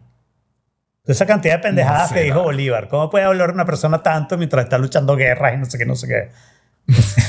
Bueno, pero por lo menos tienen los escritos, ¿no? Te lo puedes sacar de los escritos. Claro, lo que saqué de los escritos, lo sí. vio antes en algún lado. Claro, pero, esas en el frasecitas sacadas, no sé, la- los discursos y no sé qué. Antiguo Ah. proverbio chino. Y aquí podemos sacar frases de cualquiera de nosotros tres, porque bueno, hay horas y horas de audio grabado de nosotros donde hemos dicho cualquier Están en de las notas. disparate. Claro. En la parte de donde dice de hecho- títulos, a la derecha. Exacto. Ahí están las Son frases célebres de nosotros. frases célebres Si de alguien nosotros. quiere que alguno de estos dos diga cualquier cosa, me lo dice. Yo con Audio Hijack logro, logro que, perdón, con Ferret en la edición, logro que diga lo que a mí me dé la gana. O sea, tranquila. Totalmente. Tienes, tú probablemente tengas todas las palabras, digamos, o el nove- 80% de las palabras comunes de nos, grabadas por nosotros en todos los tonos y, y- Claro, y acentos y, Si es por eso, Obama es el dueño de todas las frases célebres. ¿Cómo es eso? Alfredo, ¿tú no has visto los videos? No, pero Ah, usted los no videos- los videos los donde videos ponen fake. a cantar Obama. Los videos fake No, news. sí, donde claro. lo ponen a cantar. Claro, pero, pero fake. Sí, claro, Obvio, fake, con- pero pedacitos. cualquier Debe haber videos donde a canta de verdad, pero estamos hablando de los Canta fake. muy bien, por cierto. Cultura Pero pop bueno. adolescente. Exacto. Por otro lado, vamos a calmarnos, Pero ¿no? vamos a calmarnos, exactamente. Este, para mucha gente que, que, que esta cuarentena los tiene estresados, ansiosos, eh, que no se hallan consigo mismos, eh, me conseguí este artículo que me pareció fantástico que dice que la neurociencia dice que escuchar esta canción te puede reducir tu, tu nivel de ansiedad hasta 65%. ¿no? ¿Cómo No, se en un eso? Buena 65%. Lo midieron No sé exactamente. Y la próxima cosa van a hacer Lo una canción que te reduce preciso. 75%. Ya van a ver. Por eso es que ellos son inteligentes y nosotros no. pues. Exacto. Claro. O nosotros somos más inteligentes que ellos y le vamos a ver el truquito a la cosa. Dale. Ojalá, ojalá. Pero el hecho es que eh, eh, hicieron este estudio unos neurocien- neuroscientists en, en el Reino Unido Tenía Ok. que ser. y eh, de acuerdo con el doctor David Lewis Hodgson del Mind Lab International, ¿ok? quien, quien fue el que llevó toda la investigación, la canción que produjo el mayor estado de relajación fue esta canción que se llama Weightless de Marconi Union. ¿Ok? Y eh, dijo que efectivamente reduce alrededor del 65% del nivel de ansiedad que tenían los pacientes, los participantes del estudio. ¿Ok? Eh, listan allí 10 canciones más o 9 canciones más. Eh, una de Mozart, una de Adele, Coldplay, Enya, eh, digamos. Ah, típico top lo- 10. Los pues. sospechosos, Mozart siempre está los ahí. sospechosos habituales de música relajante, ¿no? Realmente. Pero en este caso, digamos, tienen, tienen data o estudios, por lo un estudio, vamos a decir un estudio para no decir. Pero viste el estudio, ¿no? El estudio consiste en, en unos juegos que hacen, ¿ok? Ujú. Y miden cómo está la persona resolviendo esos juegos. Y deciden, Y de- deciden cómo es la ansiedad, si la persona está más tranquila, está más calmada en el sentido de corazón y no sé qué, no sé qué. Pero yo creo, o sea, yo creo que el estudio tiene dos problemas. El primero es ese de decir 65%. Está bien que digas que te Claro, calmes, pero raro que te digan un número eh, es weird, ¿no? Pero la segunda parte es decir que hay música que calma, es decir como, really, you're gonna study that? El próximo estudio es el agua calma la sed. ¿Ok? Y van a probar distintos tipos de agua. ¿Y qué porcentaje de Agua sed alcalina, te está calmando? ¿Ok? Agua- o sea, agua salada del no mar. sé, la canción es chévere y de verdad que si quieren relajarse, esa lista está súper buena para música Y esa relajada. es la cosa. Hicieron, ahí está un link a la lista en Spotify, eh, donde están estas canciones. Yo estuve escuchando esta mañana varias y, y sí, estoy 65% Al ansioso mes. de lo que estaba. Si sientes que es cierto. Muy bien. Pero mira, so- sobre, sobre lo de Spotify, eh, cuando, cuando yo vi la lista en la página, es un embed de, de como que el player de Spotify, Sí, eh, en vez de darle clic y abrirlo en mi aplicación de Spotify, lo que hice fue ir a Spotify y buscar el título del playlist, que se llama Most Relaxing Songs Ever. Lo escribí y no sale, no sale esa y no playlist. sale. La, por la búsqueda de. Spotify es Y eso te subió la ansiedad, ¿no? Eso te subió la ansiedad. Sí, sí me la subió, porque lo, lo próximo que hice fue buscar a la- al usuario, porque ahí dice que la playlist es de Melanie Cortin. Busqué Melanie. Cortin, encontré a Melanie Cortin porque la busqué también por otra parte y eh, hice el match con las fotos. Y en las playlists de Melanie Cortin no está esta que se llama Most Relaxing Songs Ever. Entonces, Dios santo. tengo un estudio, tengo un estudio. Usar Spotify te sube la ansiedad, sobre todo si haces búsqueda, en un 45% al menos. sí, en realidad, después tuve Yo, que escuchar mira, la Te playlist digo una para cosa calmarme. ahora. Yo le di clic a, a- a la música, se me abrió un tab de Spotify en el, en el, en el, ¿cómo se llama? En el desktop y arrastré la playlist a mi lista de playlists y problemas Eso, mira, yo no hago eso porque tienes que hacer login por la página para poder entonces, pero e- eso de arrastrar... no Claro, o sea, fíjate, yo le di el clic al link que dice Public Playlist, ¿ok? Y me abre una pestaña en Spotify, en web, ¿ok? Spotify web. Y lo que hice fue agarré eh, donde dice Relaxing Songs y arrastré eso a mi, a mi listado de playlist y ya está, estoy Pero suscrito. si Relaxing Songs es un... Es, es- es texto, no es link. Bueno, bueno, ahora tú arrástralo. No, o sea, Podcasting cuando, Gold. cuando, cuando lo hago, lo que hago es sombrearlo, eso es texto. Ni siquiera ver el video No, resolvería Es esto. un link, haz clic, haz clic y lo arrastras, no lo sombrees. Haz clic y lo arrastras. No, no, no, no. Después, después lo vemos. Por Bueno, favor. mira, le das a los tres botoncitos abajo y le dices, no sé, Opening Desktop App o algo así, y de ahí lo arrastras más cómodo. No, lo que tú cuando le das al logo del embed, te, te dice para abrir la aplicación. Lo descubrí fue después. Ok. Bueno, Jorge Holmes. ahí lo tienes. Ay. Bueno, Pues bueno, el hecho que después de todo este nivel de estrés deberías escuchar la playlist. Escuchar la playlist varias veces, ¿ok? Para volver al nivel normal. bueno, a tu nivel normal. Pero todos tenemos canciones que nos relajan y música que nos relaja. y- Claro. o sea, está bien. Pero si no la tienen ahí, Ok, y si no, si, si ya se relajaron lo suficiente, vamos con el siguiente artículo. que dice que el coronavirus es el menor de tus problemas. Cuéntanos, Alfredo, ¿cuál es, ¿por qué es el menor? ¿Quién lo puso? Y yo lo puse. Ok. Ok. Iba a decir, Lo puse. no tengo ni idea, lo leí, pero esa introducción no me lo recuerda. No, bueno, eh, empieza con un, con un quote. Ah, bueno, antes de eso, está en Medium y a mí me encanta Medium porque al principio te dice cuánto tiempo te vas a tardar leyéndolo. Cuando son más de cinco minutos y no tiene video, no va. Ya, no ya, Jorge no lo leyó. Entonces, este, este estuvo en el límite de cinco minutos, así que eh, pareció bien. Eh, y empieza con una cita que dice, los analfabetos del siglo XXI no serán aquellos que no sepan leer y escribir, sino aquellos que no sepan aprender, desaprender y reaprender, que son cosas que nosotros hemos hablado aquí hasta el, hasta el cansancio. Y- No te canses, Jorge, no te canses, sigue. Un mensaje para todos nuestros analfabetas que nos escuchan. Entonces, después hay una parte que empieza por la palabra concretamente, que ahí es donde se pone bien, que dice, ¿qué podemos hacer cuando se haya controlado la pandemia y regresemos a nuestras actividades cotidianas, pero que no estarán ahí donde las dejamos? Entonces, es, es como medio, medio místico el artículo. Porque No, entonces- sí, lo vi cuando, cuando empezó a hablar de que tienes que dejar ir el ego. exacto, sí, es con el ser. místico. Que, ey, ey, ey, súper válido. Yo soy un gran creyente de eso. Pero es, es- es místico, es místico. oye. Es místico en este momento científico, que es donde estamos en medio de una pandemia. Oye, Eh, esa, esa parte está dice- chévere, ¿no? O sea, hay mucha menos gente que critica la ciencia y la tecnología ahora porque no tiene más remedio. ¿Quién creen que los va a curar de esto? O sea, Exacto. Eso es buenísimo. Pero entonces te dice cosas como eh, eh, nada cambia hasta que se deviene insoportable.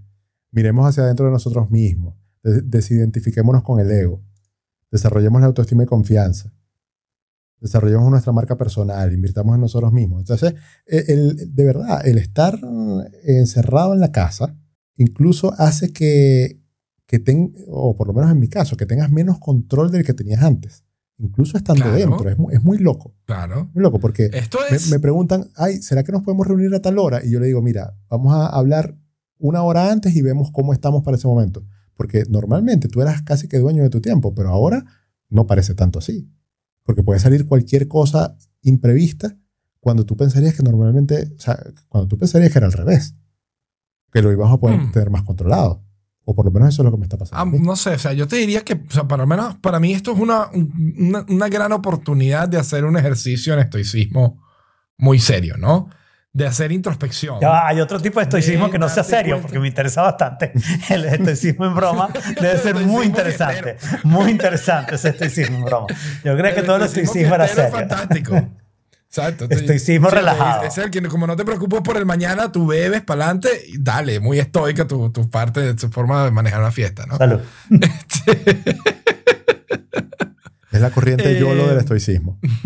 No, pero el estoicismo es para mí la forma seria de ver esto de, de ver esta parte mística del ego y dejar ir el ego y toda esta historia, ¿ok? Eh, y el hecho es que estás forzado a dos cosas. A uno, darte cuenta que no controlas absolutamente nada en el mundo. Que, ¿sabes? Cosito, ¿sabes? Micrométrico puede parar el mundo en seco. ¿Ok? Y que, y que realmente como especies que, nos, que, que tenemos ese ego tan alto de que pensamos que dominamos el mundo, ¡puf! ¿sabes? Se nos fue, nos dieron una cachetada de realidad rapidito diciendo, no, no, no, no, no, no hay manera, o sea, hay muchas cosas que todavía, sobre las cuales todavía no tienen ningún control. Y es tomarte el tiempo de ver y, de aprender a dejar ir esa necesidad de control, de decir, yo no controlo absolutamente nada de lo que pasa externo a mí. Ni siquiera mi cuerpo. Yo me puedo enfermar de coronavirus y no hay nada que yo pueda hacer al respecto. Yo no controlo ni mi cuerpo. Lo que sí puedo controlar, lo único que yo controlo, y lo controlo absolutamente, es mi mente. Y la controlo eh, decidiendo cómo reacciono y cómo interpreto la realidad que estoy viviendo. ¿Cuál es el ángulo que le doy? Entonces yo puedo estar quejándome constantemente de que no puedo salir, de que estoy encerrado, de que estoy agobiado, de que estoy tal. O puedo darle el ángulo de déjame ver el lado positivo a esto. O puedo darle el ángulo de, de déjame aprender a, a- a tomar esto como un ejercicio de resistencia para yo desarrollar mi, existen- mi, mi- mi resistencia, aprender a estar incómodo, aprender a, a lidiar con eso para ser más fuerte y poder resistir cosas peores después. ¿No? Que es otro de los grandes ejercicios estoicos. Y entonces, Eso es como otro tipo de inteligencia, Al ¿no? final- La inteligencia la estoica. inteligencia estoica. Si no, es inteligencia intrapersonal, a final de cuentas, ¿no? Absolutamente intrapersonal, porque es darte cuenta de que no tienes control de nada de lo que sucede en el exterior, de que solo tienes control sobre ti mismo. Y, ¿sabes? De, de tomarte ese tiempo entonces de darle el ángulo de decir, bueno, déjame aprovechar de conocerme a mí mismo. ¿Por qué me causa esto estrés? ¿Por qué me siento ansioso? ¿Cuál es la razón por la que yo necesito salir? Y de repente te das cuenta que es que no estás cómodo en tu casa. Bueno, porque no estoy cómodo en mi casa. ¿De ¿Qué está causando la incomodidad en mi casa?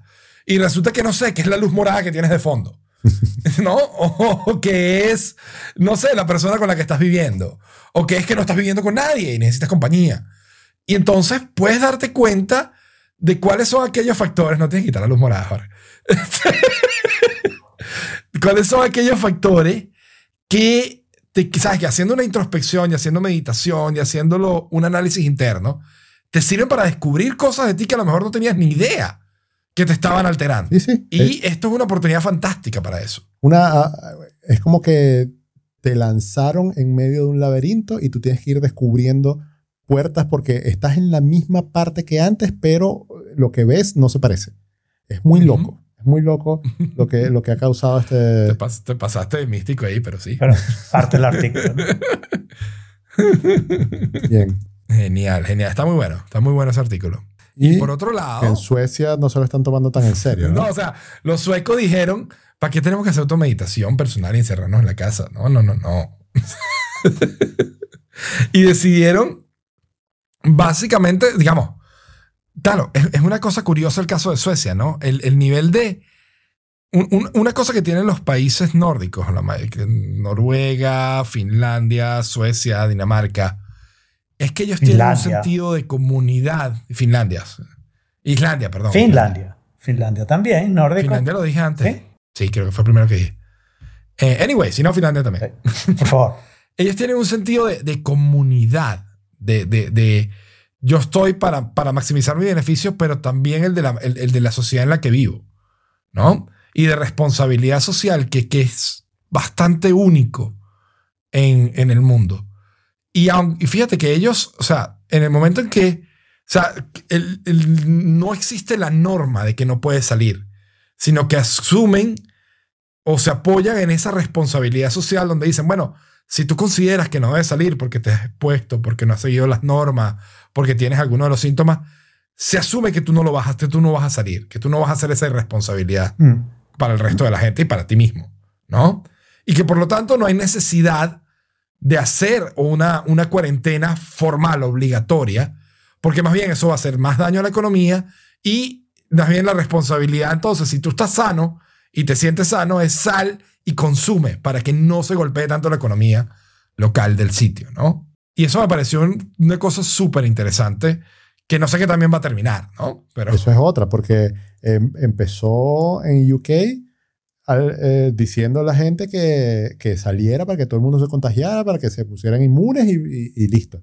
Y se echaron para atrás. Y ahora UK está, está repuntando, está uno de los que más crece. Sí, ¿no? yo, no, yo no sé cómo Sí. funciona el sistema de salud en Suecia, así que no puedo hablar de Suecia.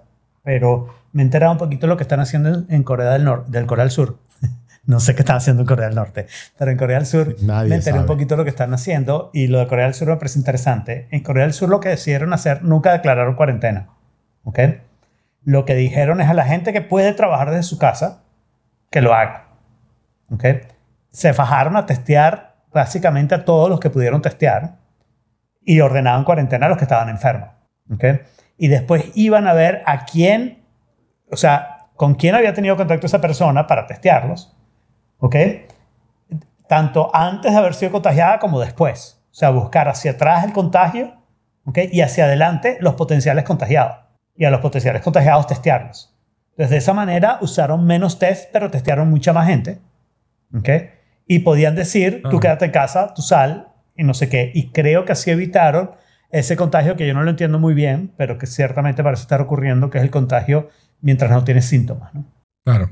Y por otro lado, también eh, volviendo a, lo- a los nórdicos, ¿no? En Una de Dinamarca. las.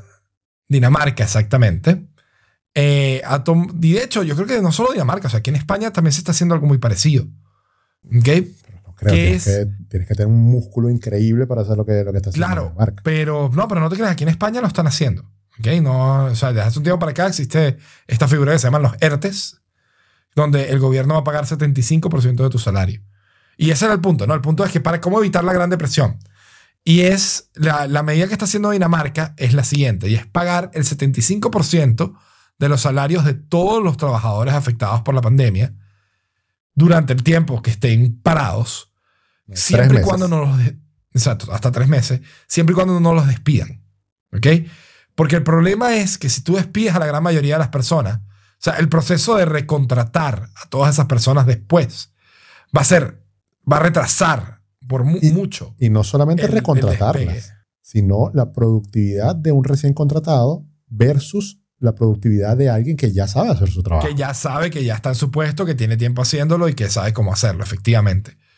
Entonces, hay una pérdida de productividad en ese proceso que la idea es evitarla, ¿no? Y entonces para eso, y, y no son los únicos, o sea, hasta Estados Unidos está haciendo unas medidas de ese tipo. Estados Unidos aprobó dos Trillones de trillones de dólares. dólares para hacer eso. Un- eh, le va a mandar básicamente a cada americano un cheque por 1.200 Incorrecto. dólares o menos. de- No es acá Incorrecto.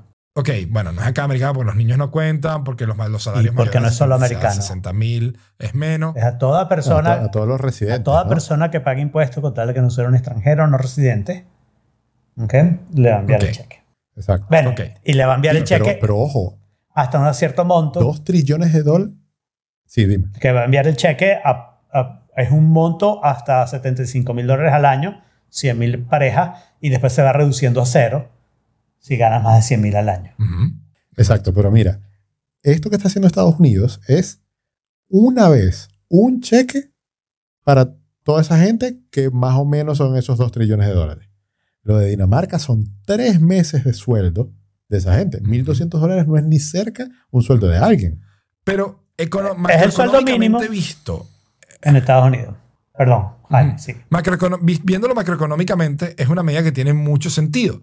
En el caso de Estados Unidos, por ejemplo, eh, una, la la economía de Estados Unidos es más o menos entre 16 y 20 trillones de dólares al año.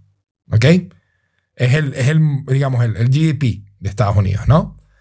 Esto, si te sacas a ver estos 2 trillones de dólares, es el equivalente a entre un un 10 y un 15% de la economía americana. O sea, entre, entre 2 y 3 meses de lo que produce la economía americana, que van a ser los 2 o 3 meses que la economía está parada. Exacto. Entonces, es, vamos a sacar este dinero del aire, out of thin air, lo imprimimos. En el caso de Estados Unidos están haciendo distintas medidas. O sea, la Fed está comprando todos los bonos que, que, que, que el gobierno emita. ¿Ok? Y entonces, en teoría, eso, digamos, se va a recuperar. A medida que se recupere la economía, se va a pagar ese monto con intereses, etcétera, con unos intereses mínimos. Por eso que las tasas de interés las bajaron a cero también. Y, pero la idea es, digamos, sacar ese dinero ahorita de lo que se va a producir a futuro. O sea, tomar, efectivamente, tomar deuda, ¿no? Pero con la, con la certeza de que la economía se va a recuperar rápido. Y eso es lo que tienen que hacer los gobiernos ahorita. O sea, los gobiernos ahorita, ante una situación donde la economía se paró de un día para otro, ¡boom!, completamente parada, pues tú necesitas, bueno, lo que hubiéramos producido, vamos a inventarlo. Claro. Y después vemos cómo lo vamos repagando, ¿no? Tienes que proteger los empleos. En el 2008 a Estados Unidos le tomó 10 años. O sea, después del Y aún 2008, así la calidad de los empleos sigue siendo, seguía siendo no la misma de ese entonces. sí, ¿no? 10 años llegar a los mismos niveles de empleo después del, de la crisis. Pero un momento, en Estados Unidos en ese momento usó una gran cantidad de dinero para proteger a las compañías, a los bancos compañías, y no a la gente. gente. O sea, el error que cometió los Estados Unidos, que fue muy, muy tonto, es más el gobierno de Bush que el de Obama. El de Obama simplemente lo heredó y lo siguieron haciendo. Sí. La parte de recomprar bonos de la deuda americana me parece obvia. ¿ok? Mantienes el precio arriba, estás dedicando dinero a eso y al final ese dinero lo vas a recuperar porque los vas a volver a vender después.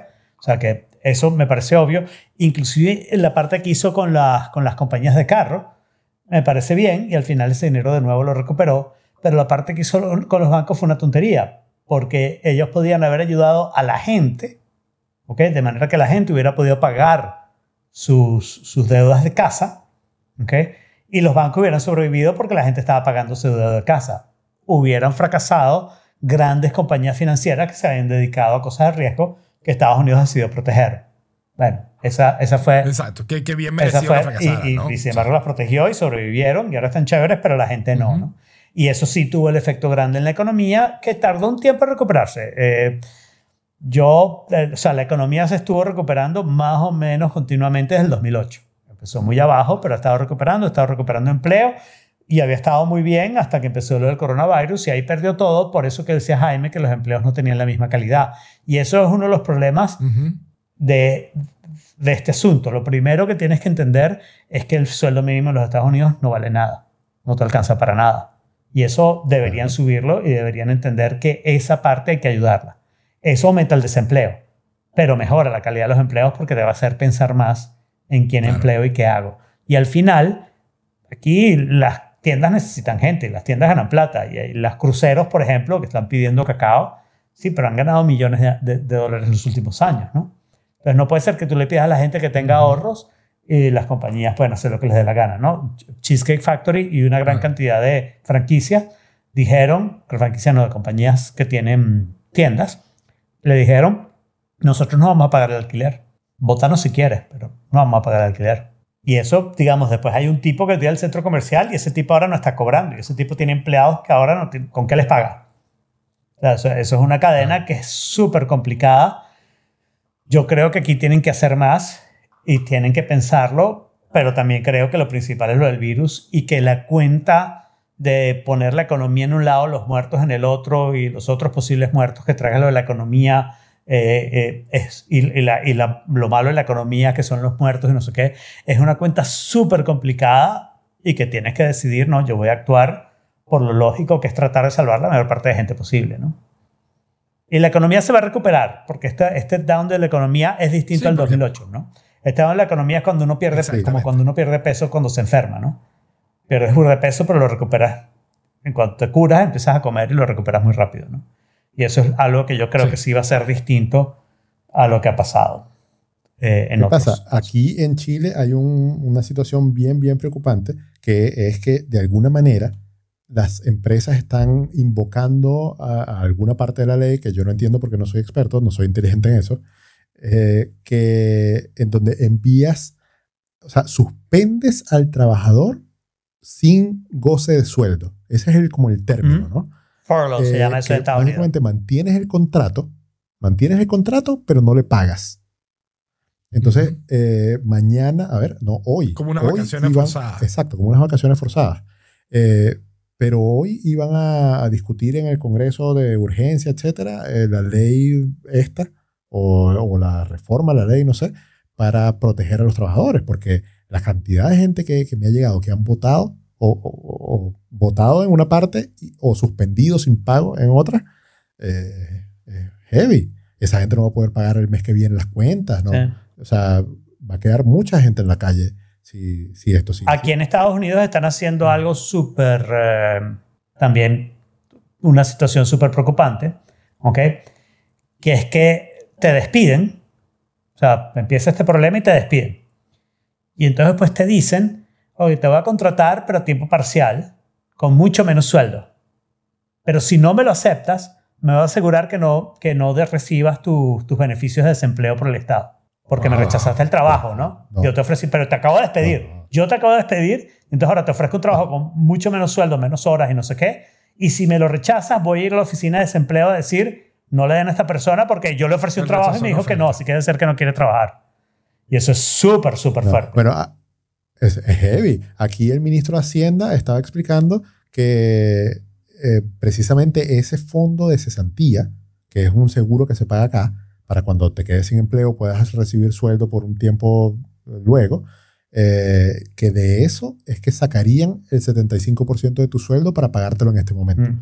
si te quedaste sin empleo. Sí. O si estás en esta Y en el situación caso de, de, de- de España, en el caso de España, una de las medidas que tomó el gobierno es que o sea, van a quitarle a la gente 15 días de vacaciones, ¿no? O sea, 15 días de vacaciones, sí, o sea, te los van a pagar, pero digamos, te los tomaste ahorita, ¿no? Exacto. O sea, a lo largo de, o sea, tienes que, digamos, tienes tú que repagarlo con trabajo a lo largo del año, por consecuencia tienes dos semanas menos de vacaciones comparado con lo que normalmente tendría. ¿no? Sí, bueno, la- la- o sea, estamos claros que tiene que haber un sacrificio de todas Claro, partes. mí- por ejemplo, a mí eso me parece suficientemente lógico. Exacto. Bueno, ¿sabes mis persona vacaciones un año. empresas y el porque- gobierno. exactamente, porque todos nos tenemos que Sí, sacrificar. Mientras tú niveles y balancees el impacto, eh, es mucho menor. Claro.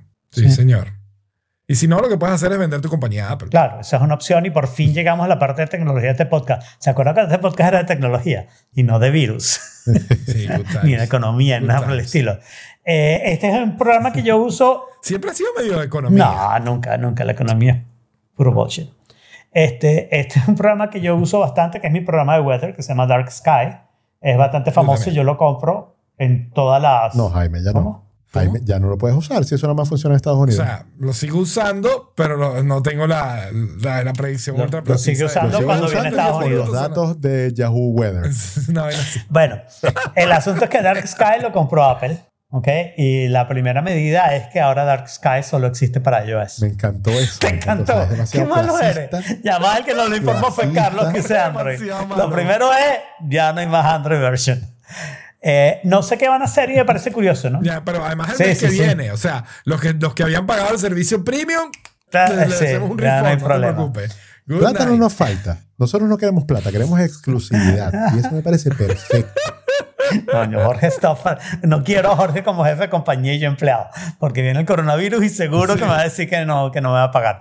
Este, pero interesante, ¿no? Porque Apple tiene su aplicación de Weather y básicamente, ¿qué va a hacer? ¿Va a sustituir Dark Sky por Weather? ¿Va a mantener Dark Sky? ¿Qué va a hacer? No, no entiendo muy bien cuál es el move, ¿no? El primer punto eh, dicen que va a seguir estando disponible en la App Store como una Pero aplicación ese siempre es por ahora, ¿no? Eso siempre ha sido, a- así fue ahora, con, claro.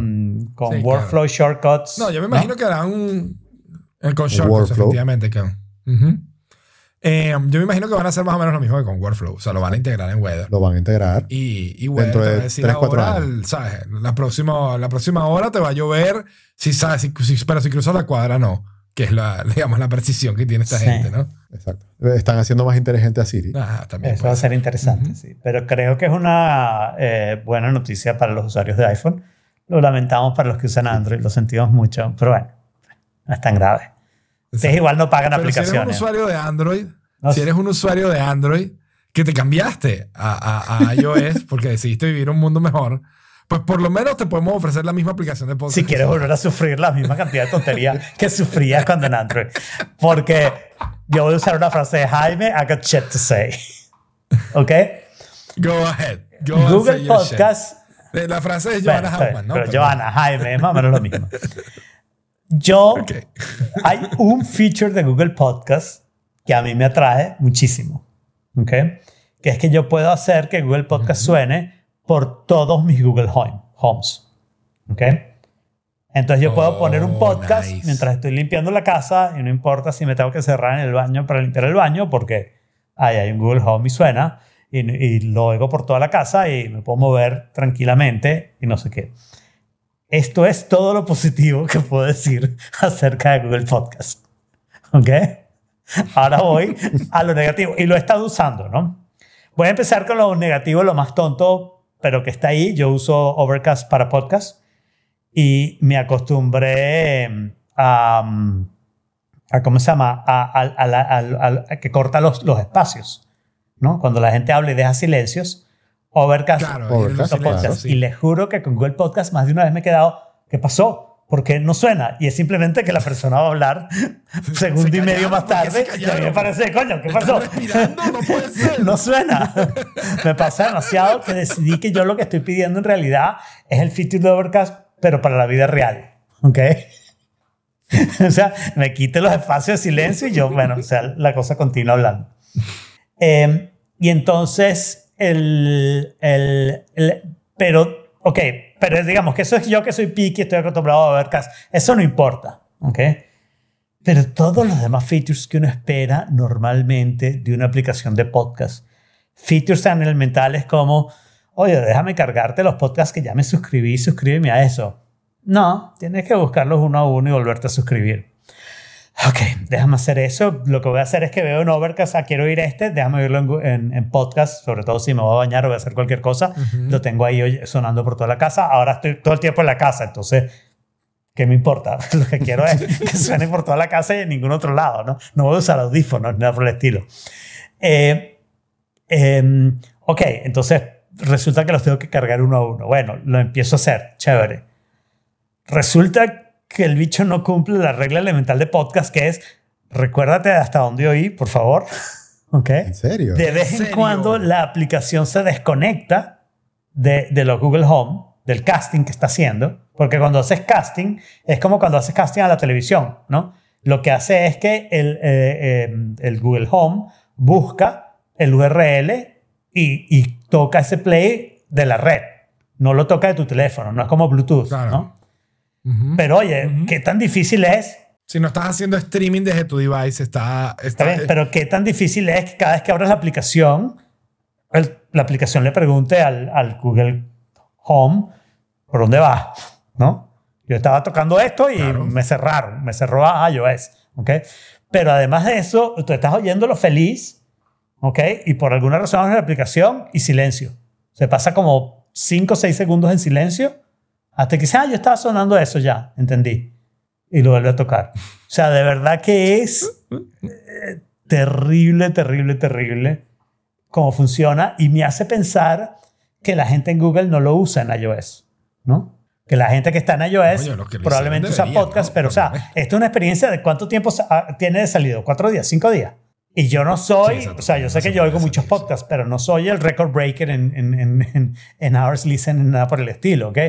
Y, y esto no es que algo que pasa, "Ay, te pasa, me pasó una vez, me pasó dos veces, no, esto me pasa continuamente, ¿ok? O sea, tengo que abrir la aplicación de vez en cuando a ver si se ha mantenido para si no ir al, al único home que tengo con pantalla para ver por dónde va, para arrastrarla. O sea, eh, es como de verdad que se siente como el carrito que uno tenía que darle a... Que imagínate, los desarrolladores usan Android, no tienen la más mínima idea de cómo es el flujo de uso de, de- de la gente que tiene eh, productos Apple. Y, y nada, lo, lo que hace es un Hay port podcast, de pero hay podcast players en Android que funcionan bien. Yo los he usado, Jorge. O sea, esto no es rocket surgery, ¿ok? esto es easier. Rocket, Rocket surgery, surgery. sí. Eso es de Incomparables, ¿no? Que tienen rocket science y, y brain surgery y entonces ellos hacen rocket surgery. Este, pero esto es, esto es algo que es súper o sea, estándar. Yo no digo que sea fácil de hacer porque yo no sé hacerlo, pero todas las aplicaciones de podcast hacen eso, preservan el espacio, ta, ta, ta. Eh, No me parece difícil. O sea, las aplicaciones de video casi todas las hacen. Conozco un par que no. Pero acordarte de hasta dónde vi, YouTube lo hace. acordar, exacto. a- YouTube lo hace a veces nada más. Acordarte de hasta dónde vi es como una cosa estándar que no debería ser demasiado complicado de lograr. Mi opinión nada más. Y Google fracasa hasta en eso. ¿Oíste, Carlos? Hasta en eso fracasa. Y no me digas que use Windows porque seguro va a ser peor. Windows me va a poner un random time a cada momento. Seguro va a ser peor. muy bien, muy bien. Oye, y Alfredo, te veo desde hace un par de semanas. Te Con veo peinado. como, como Trump. Sí, te veo como Trump, te veo anaranjado. Sí, me cambié el color del pelo. Te cambiaste el color del pelo, exacto. La verdad es que eh, cambié mis audífonos, creo que hace ya más de un mes, ¿no? Pero mm, mm, cuando lo mencionaste, el- el- Jaime se dio cuenta la semana pasada, y son rojos, o sea que es relativamente fácil darse cuenta de eso, ¿no? Cuando lo mencionaste pensé, bueno, sí. Yo me había dado cuenta, pero no Claro, pregunté. y, y, y, y cuando Jaime me lo pregunté, yo pensé, bueno, pero no hay mucho que contar. Pero después pensé, bueno, hay una historia estúpida que contar, que ¿por qué no contarla? Esto es Forkit, ¿no? O sea, no tiene todo, todo que ser serio. El sitio de las historias Este, y, y lo que pasa, yo creo que ya he contado aquí sin mucho detalle porque no puedo, que yo trabajo, una de las cosas que yo hago es que hago evaluación y muchos de los productos que evalúo son de audio, ¿no? Y esta evaluación no es para hacer reviews en Amazon ni, ni para hacer beta tester ni nada por el estilo. Es una cosa super weird donde de vez en cuando hablo con un ingeniero por Skype, ¿ok? Y me hace unas preguntas y yo se las contesto. Y, y bueno, mi, gracias a esa evaluación he probado una gran cantidad de, de audífonos. ¿ok?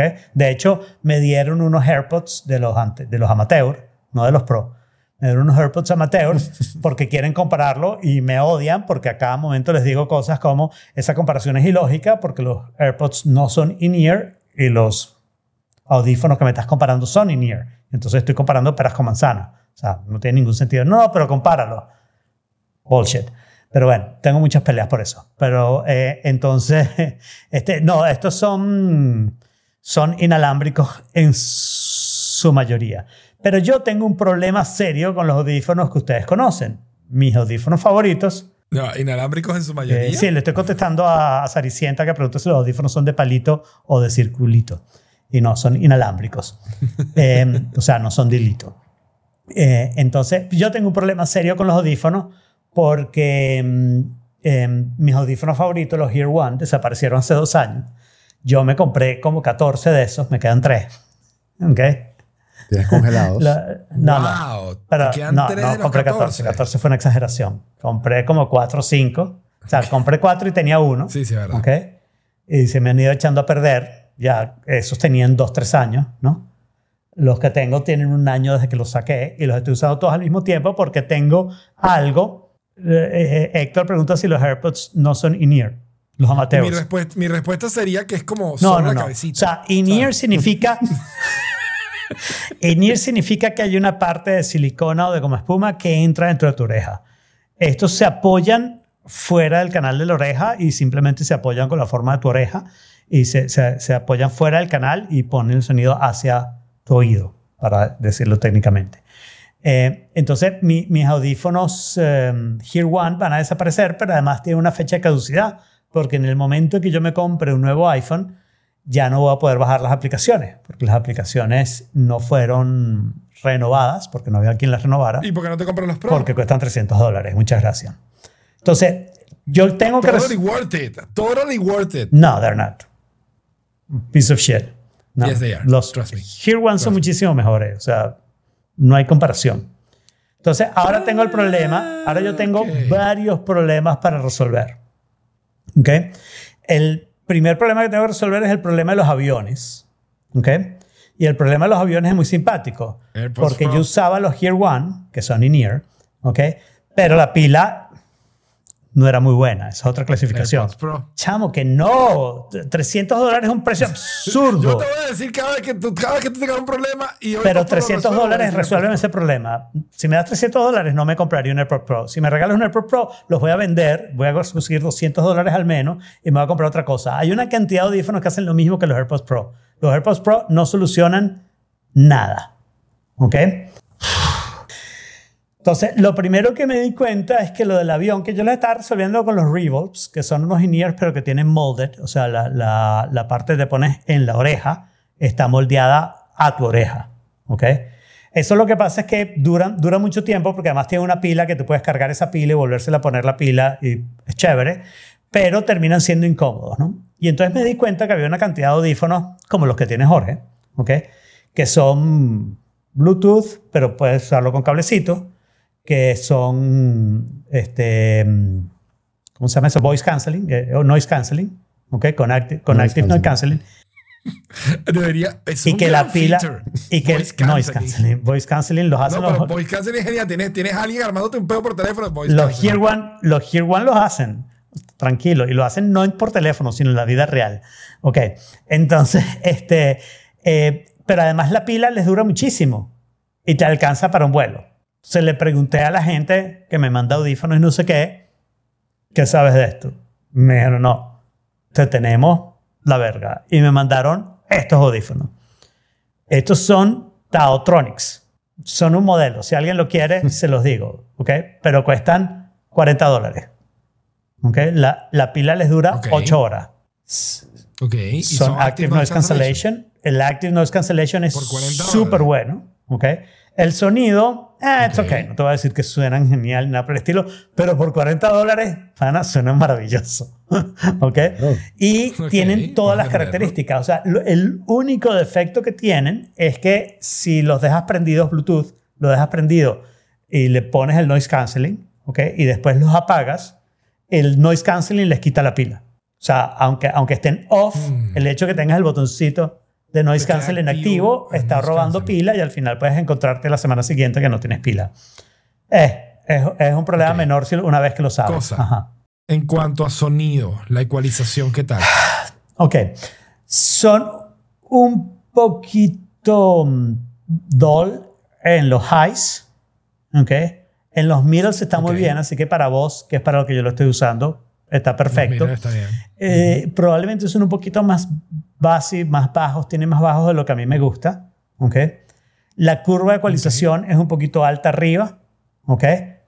Normal está bien en el medio y abajo eh, baja un poquito sin oscilar. La idea es que la curva de ecualización, para que suenen bien, la curva de oscilización tiene que subir y bajar en los agudos para poder establecer diferencia entre los agudos y, y, mm, y bueno, y que, y que- tengan buen sonido. Estos no lo hacen. Y comparado con las audio técnicas, que son absolutamente flat, ¿ok? Nada que ver. Pero para esto está súper, súper bien. Súper Pero si bien. ya tienes los audio técnica, ¿por qué cambiarte? Claro, ¿por qué cambiarme? Porque estos son los que usé para avión. ¿Por qué los uso en el podcast? Porque los estoy usando para editar el podcast. O sea, yo uso con hilito para hacer el podcast. ¿Ok? Tengo los audio técnica que también lo podría tener Bluetooth. hilito. Lo que hago es cuando termino el podcast, los pongo a cargar. Y mañana, cuando edito el podcast, me, me acuesto en mi cama editando el podcast con estos en Bluetooth. Pongo el noise canceling y, Wait. ya lo tengo. Y el latency, el delay. Son súper comparables a los No. Bose. De verdad. Salvo en la parte que te dije. A los Quiet Comfort Salvo la parte que 35. te dije, sí, eh, el- el- salvo la parte que te dije de sonido, que a mí no me gustan los Bose, sonido. Pero Claro. con esto sí, los Bose suenan probablemente mejor para lo que a mí Y me esos gusta. tienen lo mismo que tienen estos los Sony, que no puedes activar el noise canceling sino, o sea, si- eh, por el cablecito. Claro, o sea, con el cablecito tienes que haberlos apagado o los apagas cuando introduce el cablecito, que es lo mismo, y entonces el noise canceling deja de Exacto. funcionar. Sí. Exacto. Entonces decidí Noise canceling es solo con Claro, y batería. entonces decidí que estos son mis audífonos, los audio técnicas los tengo guardados, como para si alguien viene a hacer el podcast conmigo en mi casa, le, le- le doy los audio técnicas. Eh, los audio técnicas también tienen Bluetooth y entonces ahora solo me falta conseguir, que tengo unos comprados pero no han llegado, conseguir unos audífonos. Los audio técnicas tuyos tienen Bluetooth porque tú le compraste el módulo. Porque Bluetooth. tienen un módulo que solo funciona con ese modelo, no funcionan Eso con los el otros modelos. M50X. Creo que sí. Pudieras estar interesado en Ok. comprarte ese módulo. Pero eh, no, no Gracias, te lo recomendaría demasiado. No, porque la verdad No, que... Crappy. O sea, Bluetooth ya hace que el sonido suene bastante crappy, eso está clarísimo, ¿no? Eh, Sí. Pero el, el hecho de que el módulo se saque y, y tengas que cargarlo independientemente, no, la pila no le dura demasiado, ah, es bastante, bastante incómodo, la verdad, en mi opinión. fastidioso. Por eso Ok. es solo mi opinión. Ok. Tengo, eso sí, una cantidad de audífonos con cablecito, de hilito, como diría Ana Karina, ¿ok? De 60, 70 dólares que suenan impresionante. Me dejan quedarme con algunos, ¿ok? Y los que me dejan quedarme son los que más me gustan, ¿no? Y tengo, tengo dos que Nice. son espectaculares. No los uso nunca. Mira, Y si, si- me quiero meter a hacer esos reviews Bueno, no sé. no puedo. Porque lo que a estos tipos les interesó es que yo tengo unos. Me voy a acordar. Ultimate Ears Triple Five 10 Pro VI. Esos son mis audífonos favoritos in-ear. ¿Ok? Que son que tienen triple armadura y, y, y, bueno, suenan súper, súper bien. Eh, de hecho, una de las cosas que voy a hacer o hice, no recuerdo, es que les compré un cablecito Bluetooth para que funcione en Bluetooth eso. Eh, para ver qué tal. Y y, este, y, y entonces, lo- cuando ellos me mandan unos in-ear de hilito, lo que me pide es que los compare con eso. Porque la historia de audio es, claro. los tipos saben perfectamente que no hay buen audio. Tú agarras a 10 expertos en audífonos y les dices, dime cuál es tu audífono favorito y han probado millones y millones de audífonos y cada uno te escoge uno distinto. ¿ok? Cada Entonces, la, gente piensa que eso es porque las oí- los, los orejas y los oídos y los cerebros son diferentes, ¿no? Pero los ingenieros de audio piensan que no. Los ingenieros de audio piensan que eh, tú te acostumbras a un sonido y de ahí en adelante todo lo basas en ese sonido. Y cuando te cambias Claro. Tienes tu marco de referencia. Esto es lo mejor que yo he escuchado. y cuando te Sí. cambias de calidad, no es porque notaste calidad, notas diferencia. Y entonces la pregunta es quién te lo dijo. Claro. Te lo dijiste Stephen Gottenberg de Audiophiliac en, en YouTube y tú confías muchísimo en él. Cuando él te dice que estos suenan mejor que los tuyos, vas y los pruebas, notas que suenan distintos. No puedes decir si es mejor o peor, pero como te lo dijo Steve mejor. Guttenberg, dice esto es mejor y entonces ahora eso se convierte en tus audífonos de referencia, ¿no? Este, esto es bastante bueno. Y eso es uno de los defectos Claro. que tienen los AirPods Pro, antes de que quisiera recomendarlo, en términos de sonido son súper deficientes, más allá de Bluetooth, en términos de audio. ¿ok? tienen una curva que es para mí antipatiquísima. ¿Ok? Para mí. Otra gente le puede gustar y como dije, esto es completamente subjetivo. No, so- so- es igual a los, o sea, es, es muy parecido a los AirPods. Eh, son un poquito mejores, bueno, pero no sé qué tanto eso es el in-ear versus el on-ear. Eh. Claro. So, esa es la historia de los audífonos de Alfredo. Muy interesante, ¿verdad?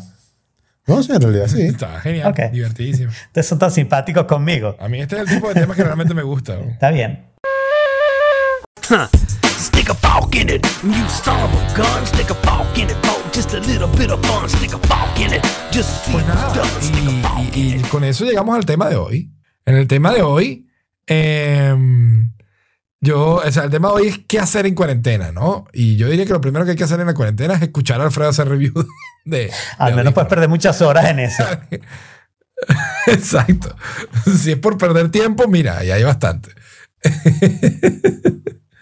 Pero bueno, más o menos veníamos hablando un poquito de eso más temprano, ¿no? Veníamos hablando de, de- de hacer este ejercicio estoico, de, de meditar, de conocerte mejor, de tomarte, ¿sabes? La oportunidad de, dado que tienes esta pausa obligada, ¿no? Y que el mundo se paró, de bueno, de, hacer un poquito de introspección y de ver quién, ¿sabes? ¿Qué, qué, qué cosas? O sea, hacer, a mí me parece siempre buena idea hacer como un chequeo personal de decir dónde estoy, me sigue gustando lo que estoy haciendo, eh, qué cosas quiero probar, qué cosas de las que hago día a día ya no me interesan o, puedo dejar de hacer, qué hábitos puedo mejorar, qué hábitos me puedo quitar, qué hábitos puedo adquirir, ¿no? Y así como, y esto es un buen, muy buen momento para hacer algo de eso, ¿no?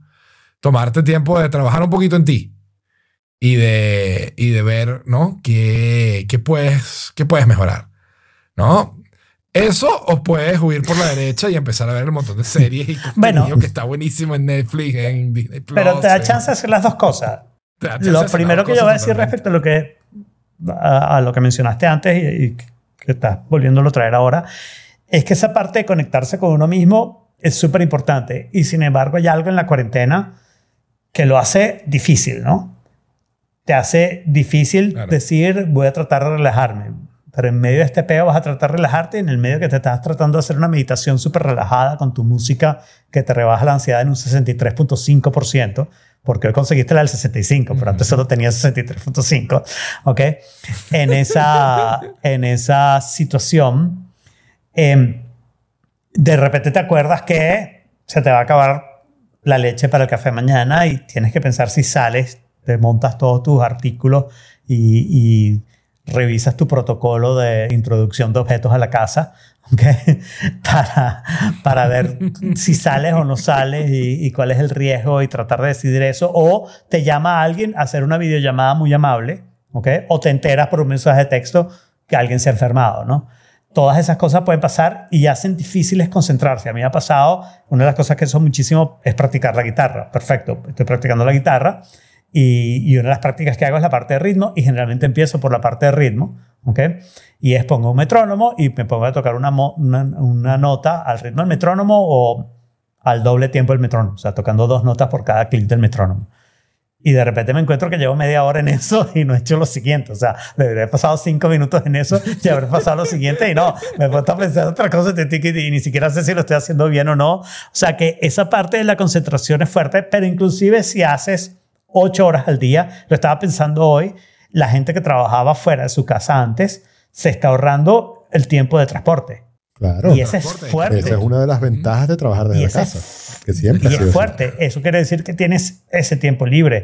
Después, Que puede ser entre una y dos horas o Sí, más, ¿no? y, y después sí estás planificando las comidas, ¿no? O sea, las dejas en la casa o las vas a pedir, las planificas un poco más porque ya no tienes la opción de decir, "No, se me hizo tarde, vamos a salir y nos comemos una hamburguesa en donde Jorge. No, tienes que planificarlo más, ¿no? Entonces, este, Claro. esa planificación te está dejando más tiempo libre. Mientras cocinas, mientras haces cosas, de repente vas a leer un libro, prender la televisión, oír música. Y, y son cosas que ahora Yo, de hecho, voy a empezar con un libro. Tengo tiempo que no leo un libro y creo que no pude haber escogido mejor libro para leer esta vez que 100 años de 100 soledad. años de soledad. Muy bien. Pero ya va. Perfecto. ¿Nunca para lo has leído? Nunca lo he leído, ¿puedes creerlo? ¡Wow! No, no puedo creerlo. Te va a cambiar la vida. Lo sé, lo sé. Tengo, tengo tiempo ahí guardándolo y ahora que estoy en esta situación, me parece que es el momento perfecto para sentarme a leer 100 años de soledad no solo por lo complejo y divertido del libro, sino por el nombre, ¿no? Tiene solo un pequeño problema. Hago la predicción que si te gusta, lo va a terminar muy rápido. Ese es uno de los Oh, libros, yo me lo no leí por primera vez hace muchísimo tiempo. 42 años, 44 años, no, Wow. 46 años, perdón. Las cuentas son difíciles a mi edad. En el colegio, obviamente. Este, no, pero nadie me obligó a leerlo. Estaba en mi casa, lo agarré, yo leía muchísimo. Leo, Bueno, a mí me obligaron a leerlo y no lo leí. Claro, te buscaste un resumen online en. ¿Cómo se llama? No, en ese tiempo no había resúmenes online. Online. Había resúmenes en el librito amarillo. Exacto. Cliff Notes. este, y una de las cosas, ese fue uno de los primeros libros que yo me terminé de leer y lo volví a empezar. Porque no quería dejar esos amigos que había conocido ahí, esa gente que había conocido ahí, no quería no volver a saber de ellos ni nada. Me lo volví a leer, lo volví a leer inmediatamente. So, de- leer libros es una buena idea. Este, yo me estoy leyendo, lo siento para los que se sientan ofendidos, pero me estoy leyendo la biografía de Woody Allen, que me recuerda bastante a mi época universitaria. Eh, y es una escritura un poquito rara, pero bueno, em, por ahora me está distrayendo y me estoy leyendo un libro de ciencia ficción bastante raro y los cambio dependiendo a qué hora estoy leyendo y no sé qué. Cuando me voy a dormir leo solo lo de Woody Allen porque bueno, es, es lo que se debe hacer. Pero sí, es el momento para leer libros, es el momento para ver películas, oír música intencionalmente. Eso es algo que generalmente hemos dejado de hacer. Oíamos música en el con- mute Sí, vale. Es que es un muy Exacto. buen O sea, pónganse a oír música poniendo el disco entero y tratando de pensar en lo que están oyendo en vez de ponerse a pensar otras cosas que no tiene nada de malo. No tiene nada de malo poner música y ponerse a pensar en otras cosas. Pero Dos ahora. recomendaciones allí. Ajá. Una, Pearl Jam acaba de sacar nuevo disco por primera vez en Ujú. siete años. Así que el nuevo disco de Pearl Jam, yes, tienen que No, no, no, Yes, Pearl Jam. Eh, no confunda. Ujú. Pearl Jam. y la otra, que sí es más seria, la recomendación, es escuchar con intención, con, con, con tratar de entender qué, se qué, qué- qué quiso decir la persona. Es música clásica. Mm. Escuchar Mozart, escuchar Debussy, escuchar Vivaldi, eh, Prokofiev, Bach, Stravinsky. escuchar todos ellos y tratar de entender el mensaje detrás de eso, ¿no? bien. Este, y para eso voy a tomar un diálogo de, de padre de familia que siempre dice, "Al- al- never finish on Debussy, always finish on the back. Oh, God.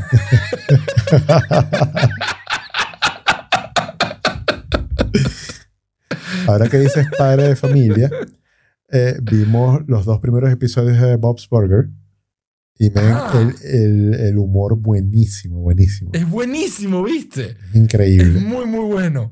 Síguelo viendo porque se pone mejor y mejor, ¿ok? Eh, porque al final lo adorable de los personajes, o sea, lo divertido es que es humor adulto, Ajá, claro. pero es muy inocente, o sea, los niños son muy niños. Menos Entonces, Luis.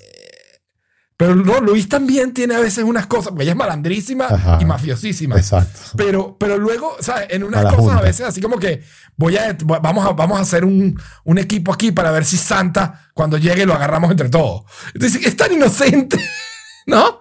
Es muy cool, es muy cool. Bob's Burgers es de las cosas más bonitas que puedas ver, de verdad, es muy divertido. Bien. Y eh, lo que es un poquito disonante son las voces, porque casi todas las voces las hacen hombre. ¿no? Entonces, eso es un poco shocking. Pero la voz de la mamá es divertidísima. Sí, sí. Es Me, muy me gustó buena. bastante. Linda es muy divertida. Y otra cosa que he estado haciendo es que yo juego Magic toda la vida y Magic. Online eh, siempre ha sido un producto que está ahí disponible. Eh, ellos hacen dos eventos en el año eh, en el que puedes jugar con las cartas más poderosas, vamos a llamarlo así, que son, es un formato que de verdad no se usa porque es de las cartas de toda la historia y de verdad tú no puedes combinar las cartas viejas con las cartas nuevas porque salen Claro. cosas muy, muy raras, ¿no? Eh, pero esta es la oportunidad en el año, que ellos lo hacen dos veces, eh, en, en la que, en la que puedes jugar eso. Pero ahora por el tema del coronavirus y como la gente está en su casa, ellos activaron por dos semanas el- este evento para una tercera vez en el año entonces. Y lástima se acaba mañana. Mm. Eh, otra cosa de las que he estado haciendo es estando muy activo con la interacción con la comunidad, tanto en lives como con las encuestas, como escribiendo Excepto artículos, no, pero ok.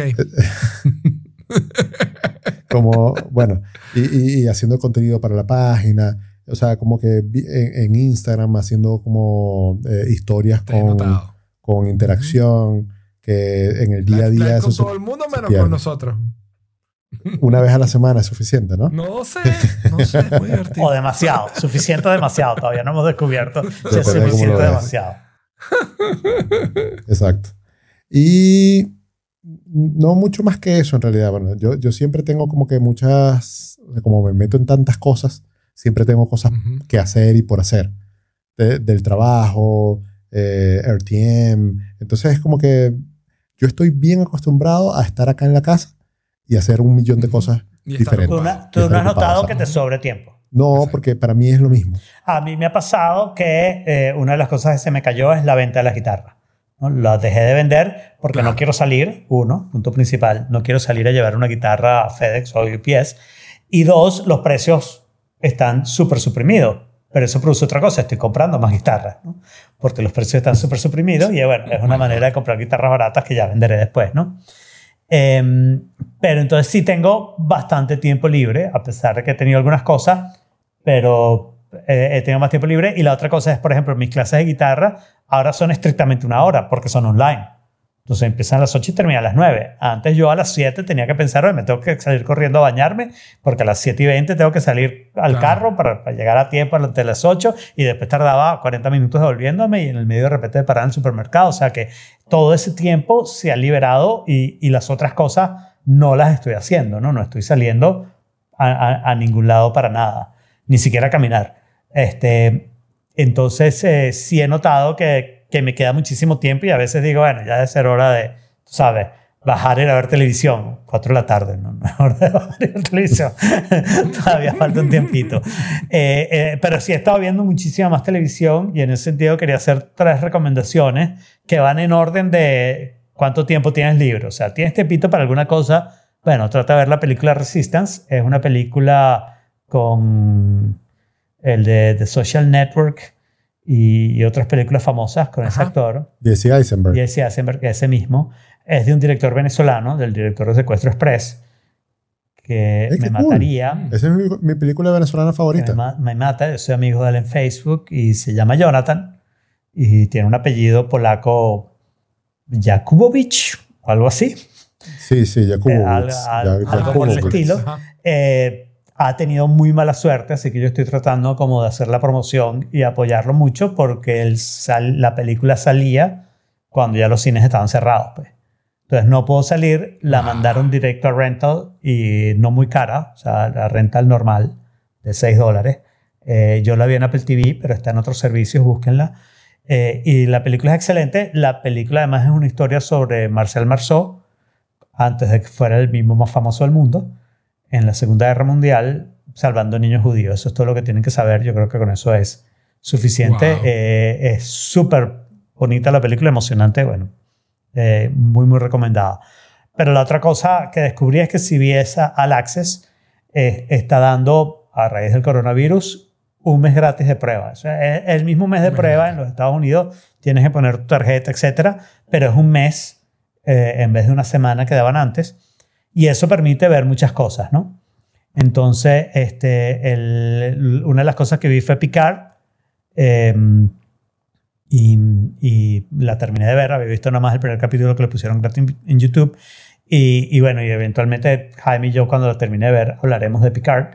Y, y, y- pero vi Sí. otra que se llama Interrogation, que me pareció interesante. Interrogation son 10 capítulos. Es sobre un caso tipo True Crime. Creo que no es un True Crime, aunque aparenta serlo. De repente lo es. La verdad que no estoy seguro. Pero la idea es que tú puedes ver el... O sea, tú tienes que ver el primer capítulo de primero y debes dejar el último capítulo de último. Pero el resto los puedes ver en cualquier orden. Y entonces eso es medio gimmicky, eh, pero es interesante, ¿no? Es interesante que, que puedas desordenar la historia y ves medio historias distintas cuando la ves distinta y te das cuenta, ¿no? Te das cuenta que, ah, si hubiera visto esto antes, aquello no me hubiera impactado tanto y no sé qué. Es bien, eh, es bien simpática. Vi, por cierto, en 1917 hablando de gimmicky y me pareció gimmicky, no me gustó. O sea, me pareció que la historia era Ah. débil, el- el- es lo que voy a decir, y que el gimmick se vuelve viejo bastante rápido y no, no me pareció gran cosa, la verdad. Entiendo que no haya ganado el Oscar. Pero bueno, eh, pasa lo mismo con. O sea, me imagino que suena a lo que le pasó a Pero Birdman. Birdman, ¿cuál era el gimmick? No, Birdman era bueno. Birdman era malísima. Birdman También, también era una sola toma. ¿Sí? Toda una sola, Ah, una sola fíjate, no me toma, cuenta. A mí la- a mí la historia- ta, ta, ta, Pero a mí me A mí la historia de Birdman sí la... Yo odié A Birdman. mí me encantó Birdman, me pareció una historia. Lo único malo que tiene Birdman, que es la típica cosa que pasa con películas ganan el Oscar, que es una película de Hollywood para Hollywood, ¿no? Es sobre ellos mismos. Entonces, es- eso, le, eso les interesa sí. mucho. Y la última cosa para el que tiene muchísimo tiempo, ¿ok? Y no tiene nada mejor que hacer, estoy dejando ahí un link y lo voy a poner si puedo también en el chat. En el chat. Esto funciona, ¿no? Es un link de, de Dropbox, pero, pero cualquiera al que Sí, le pasó sí, el sí, drink, sí, la- pero tú estás en, estás en la carpeta de Forking. Hace eh, alguien que me diga que eso funciona, pero debería funcionar. Eso es, son todas las películas de Marvel, pero ordenadas cronológicamente según dónde están ambientadas, según el tiempo en el que están ambientados. Entonces la idea es verlas en el orden, no en el que salieron en el cine, sino en el orden en el que están ambientadas. Entonces uno empieza con Captain America, The First Avenger, en 1943. Después sigues con Claro. eh, Captain Marvel en 1995, creo. Después te vas a Iron Man, creo, 1 y 2. Y el asunto es, todas esas películas están en, en Disney Plus, excepto 3 o 4. Ujú. Hulk está en Amazon. Prime. Eso estoy hablando aquí en Estados Unidos, por supuesto. Hulk está en Amazon Prime. Ant-Man and the Wasp y la penúltima de Avengers, ¿cómo se llama? Infinity Wars. Sí, Infinity Wars es, La penúltima. Esa- esas están en Netflix. Infinity War. ¿ok? Y Sí. Spider-Man Homecoming aquí en Estados Unidos está en Fox. Entonces, bueno, la primera que me toca de esas que no tengo es Spider-Man Homecoming y veré si, si, si, si lo pasa. Y eh, Saricienta está diciendo que ya los vio así, que es lo máximo porque entiendes todo. Y te voy a decir, vi la primera película nada más y me di cuenta un montón de cosas que, ah, para cuando yo vi End Wars, ¿ok? Captain Marvel, The First Avenger, ya me he olvidado de todo, prácticamente de todo, ¿no? Y entonces aquí, en cambio, que acabo de ver End Wars hace más o menos un año, ¿ok? Me di cuenta de una, de una cantidad de detalles súper simpáticos. O sea, los tipos, de verdad que lo pensaron bien. Ese- es chévere. Son 22 pensaron películas, todo, pueden ver una claro. por semana y tardar 22 semanas. Una por día y tardar 22 días. Una cada tres días creo que es lo mejor. Si lo que quieren es estar seguros que cuando estén viendo las últimas ya no estén en pandemia. Me parece muy bien, me parece muy bien. genial, genial, genial. Pues bien, entonces, con ese último tip, eh, esto ha sido todo por esta vez. Otro tenedor al lavaplatos. Y les recordamos que pueden unirse a The Forking Place para seguir la conversación en t.me barra The Forking Place. Y agradecemos a Saraí, a Juan Manuel, a Alfredo, a Héctor, a todos los que nos acompañaron, Patricia, en el chat de hoy. Y nos vemos próximo martes, 5 de la tarde, en oforkit barra live. Eso es ofork.it barra live. Now get the fork out of here. Mad cow, stick a fork in it, lockjaw, stick a fork in it, salmonella, stick a fork in it, E. coli, stick a fork in it, stick a fork in it, stick a fork in it, stick a fork in it, it's done.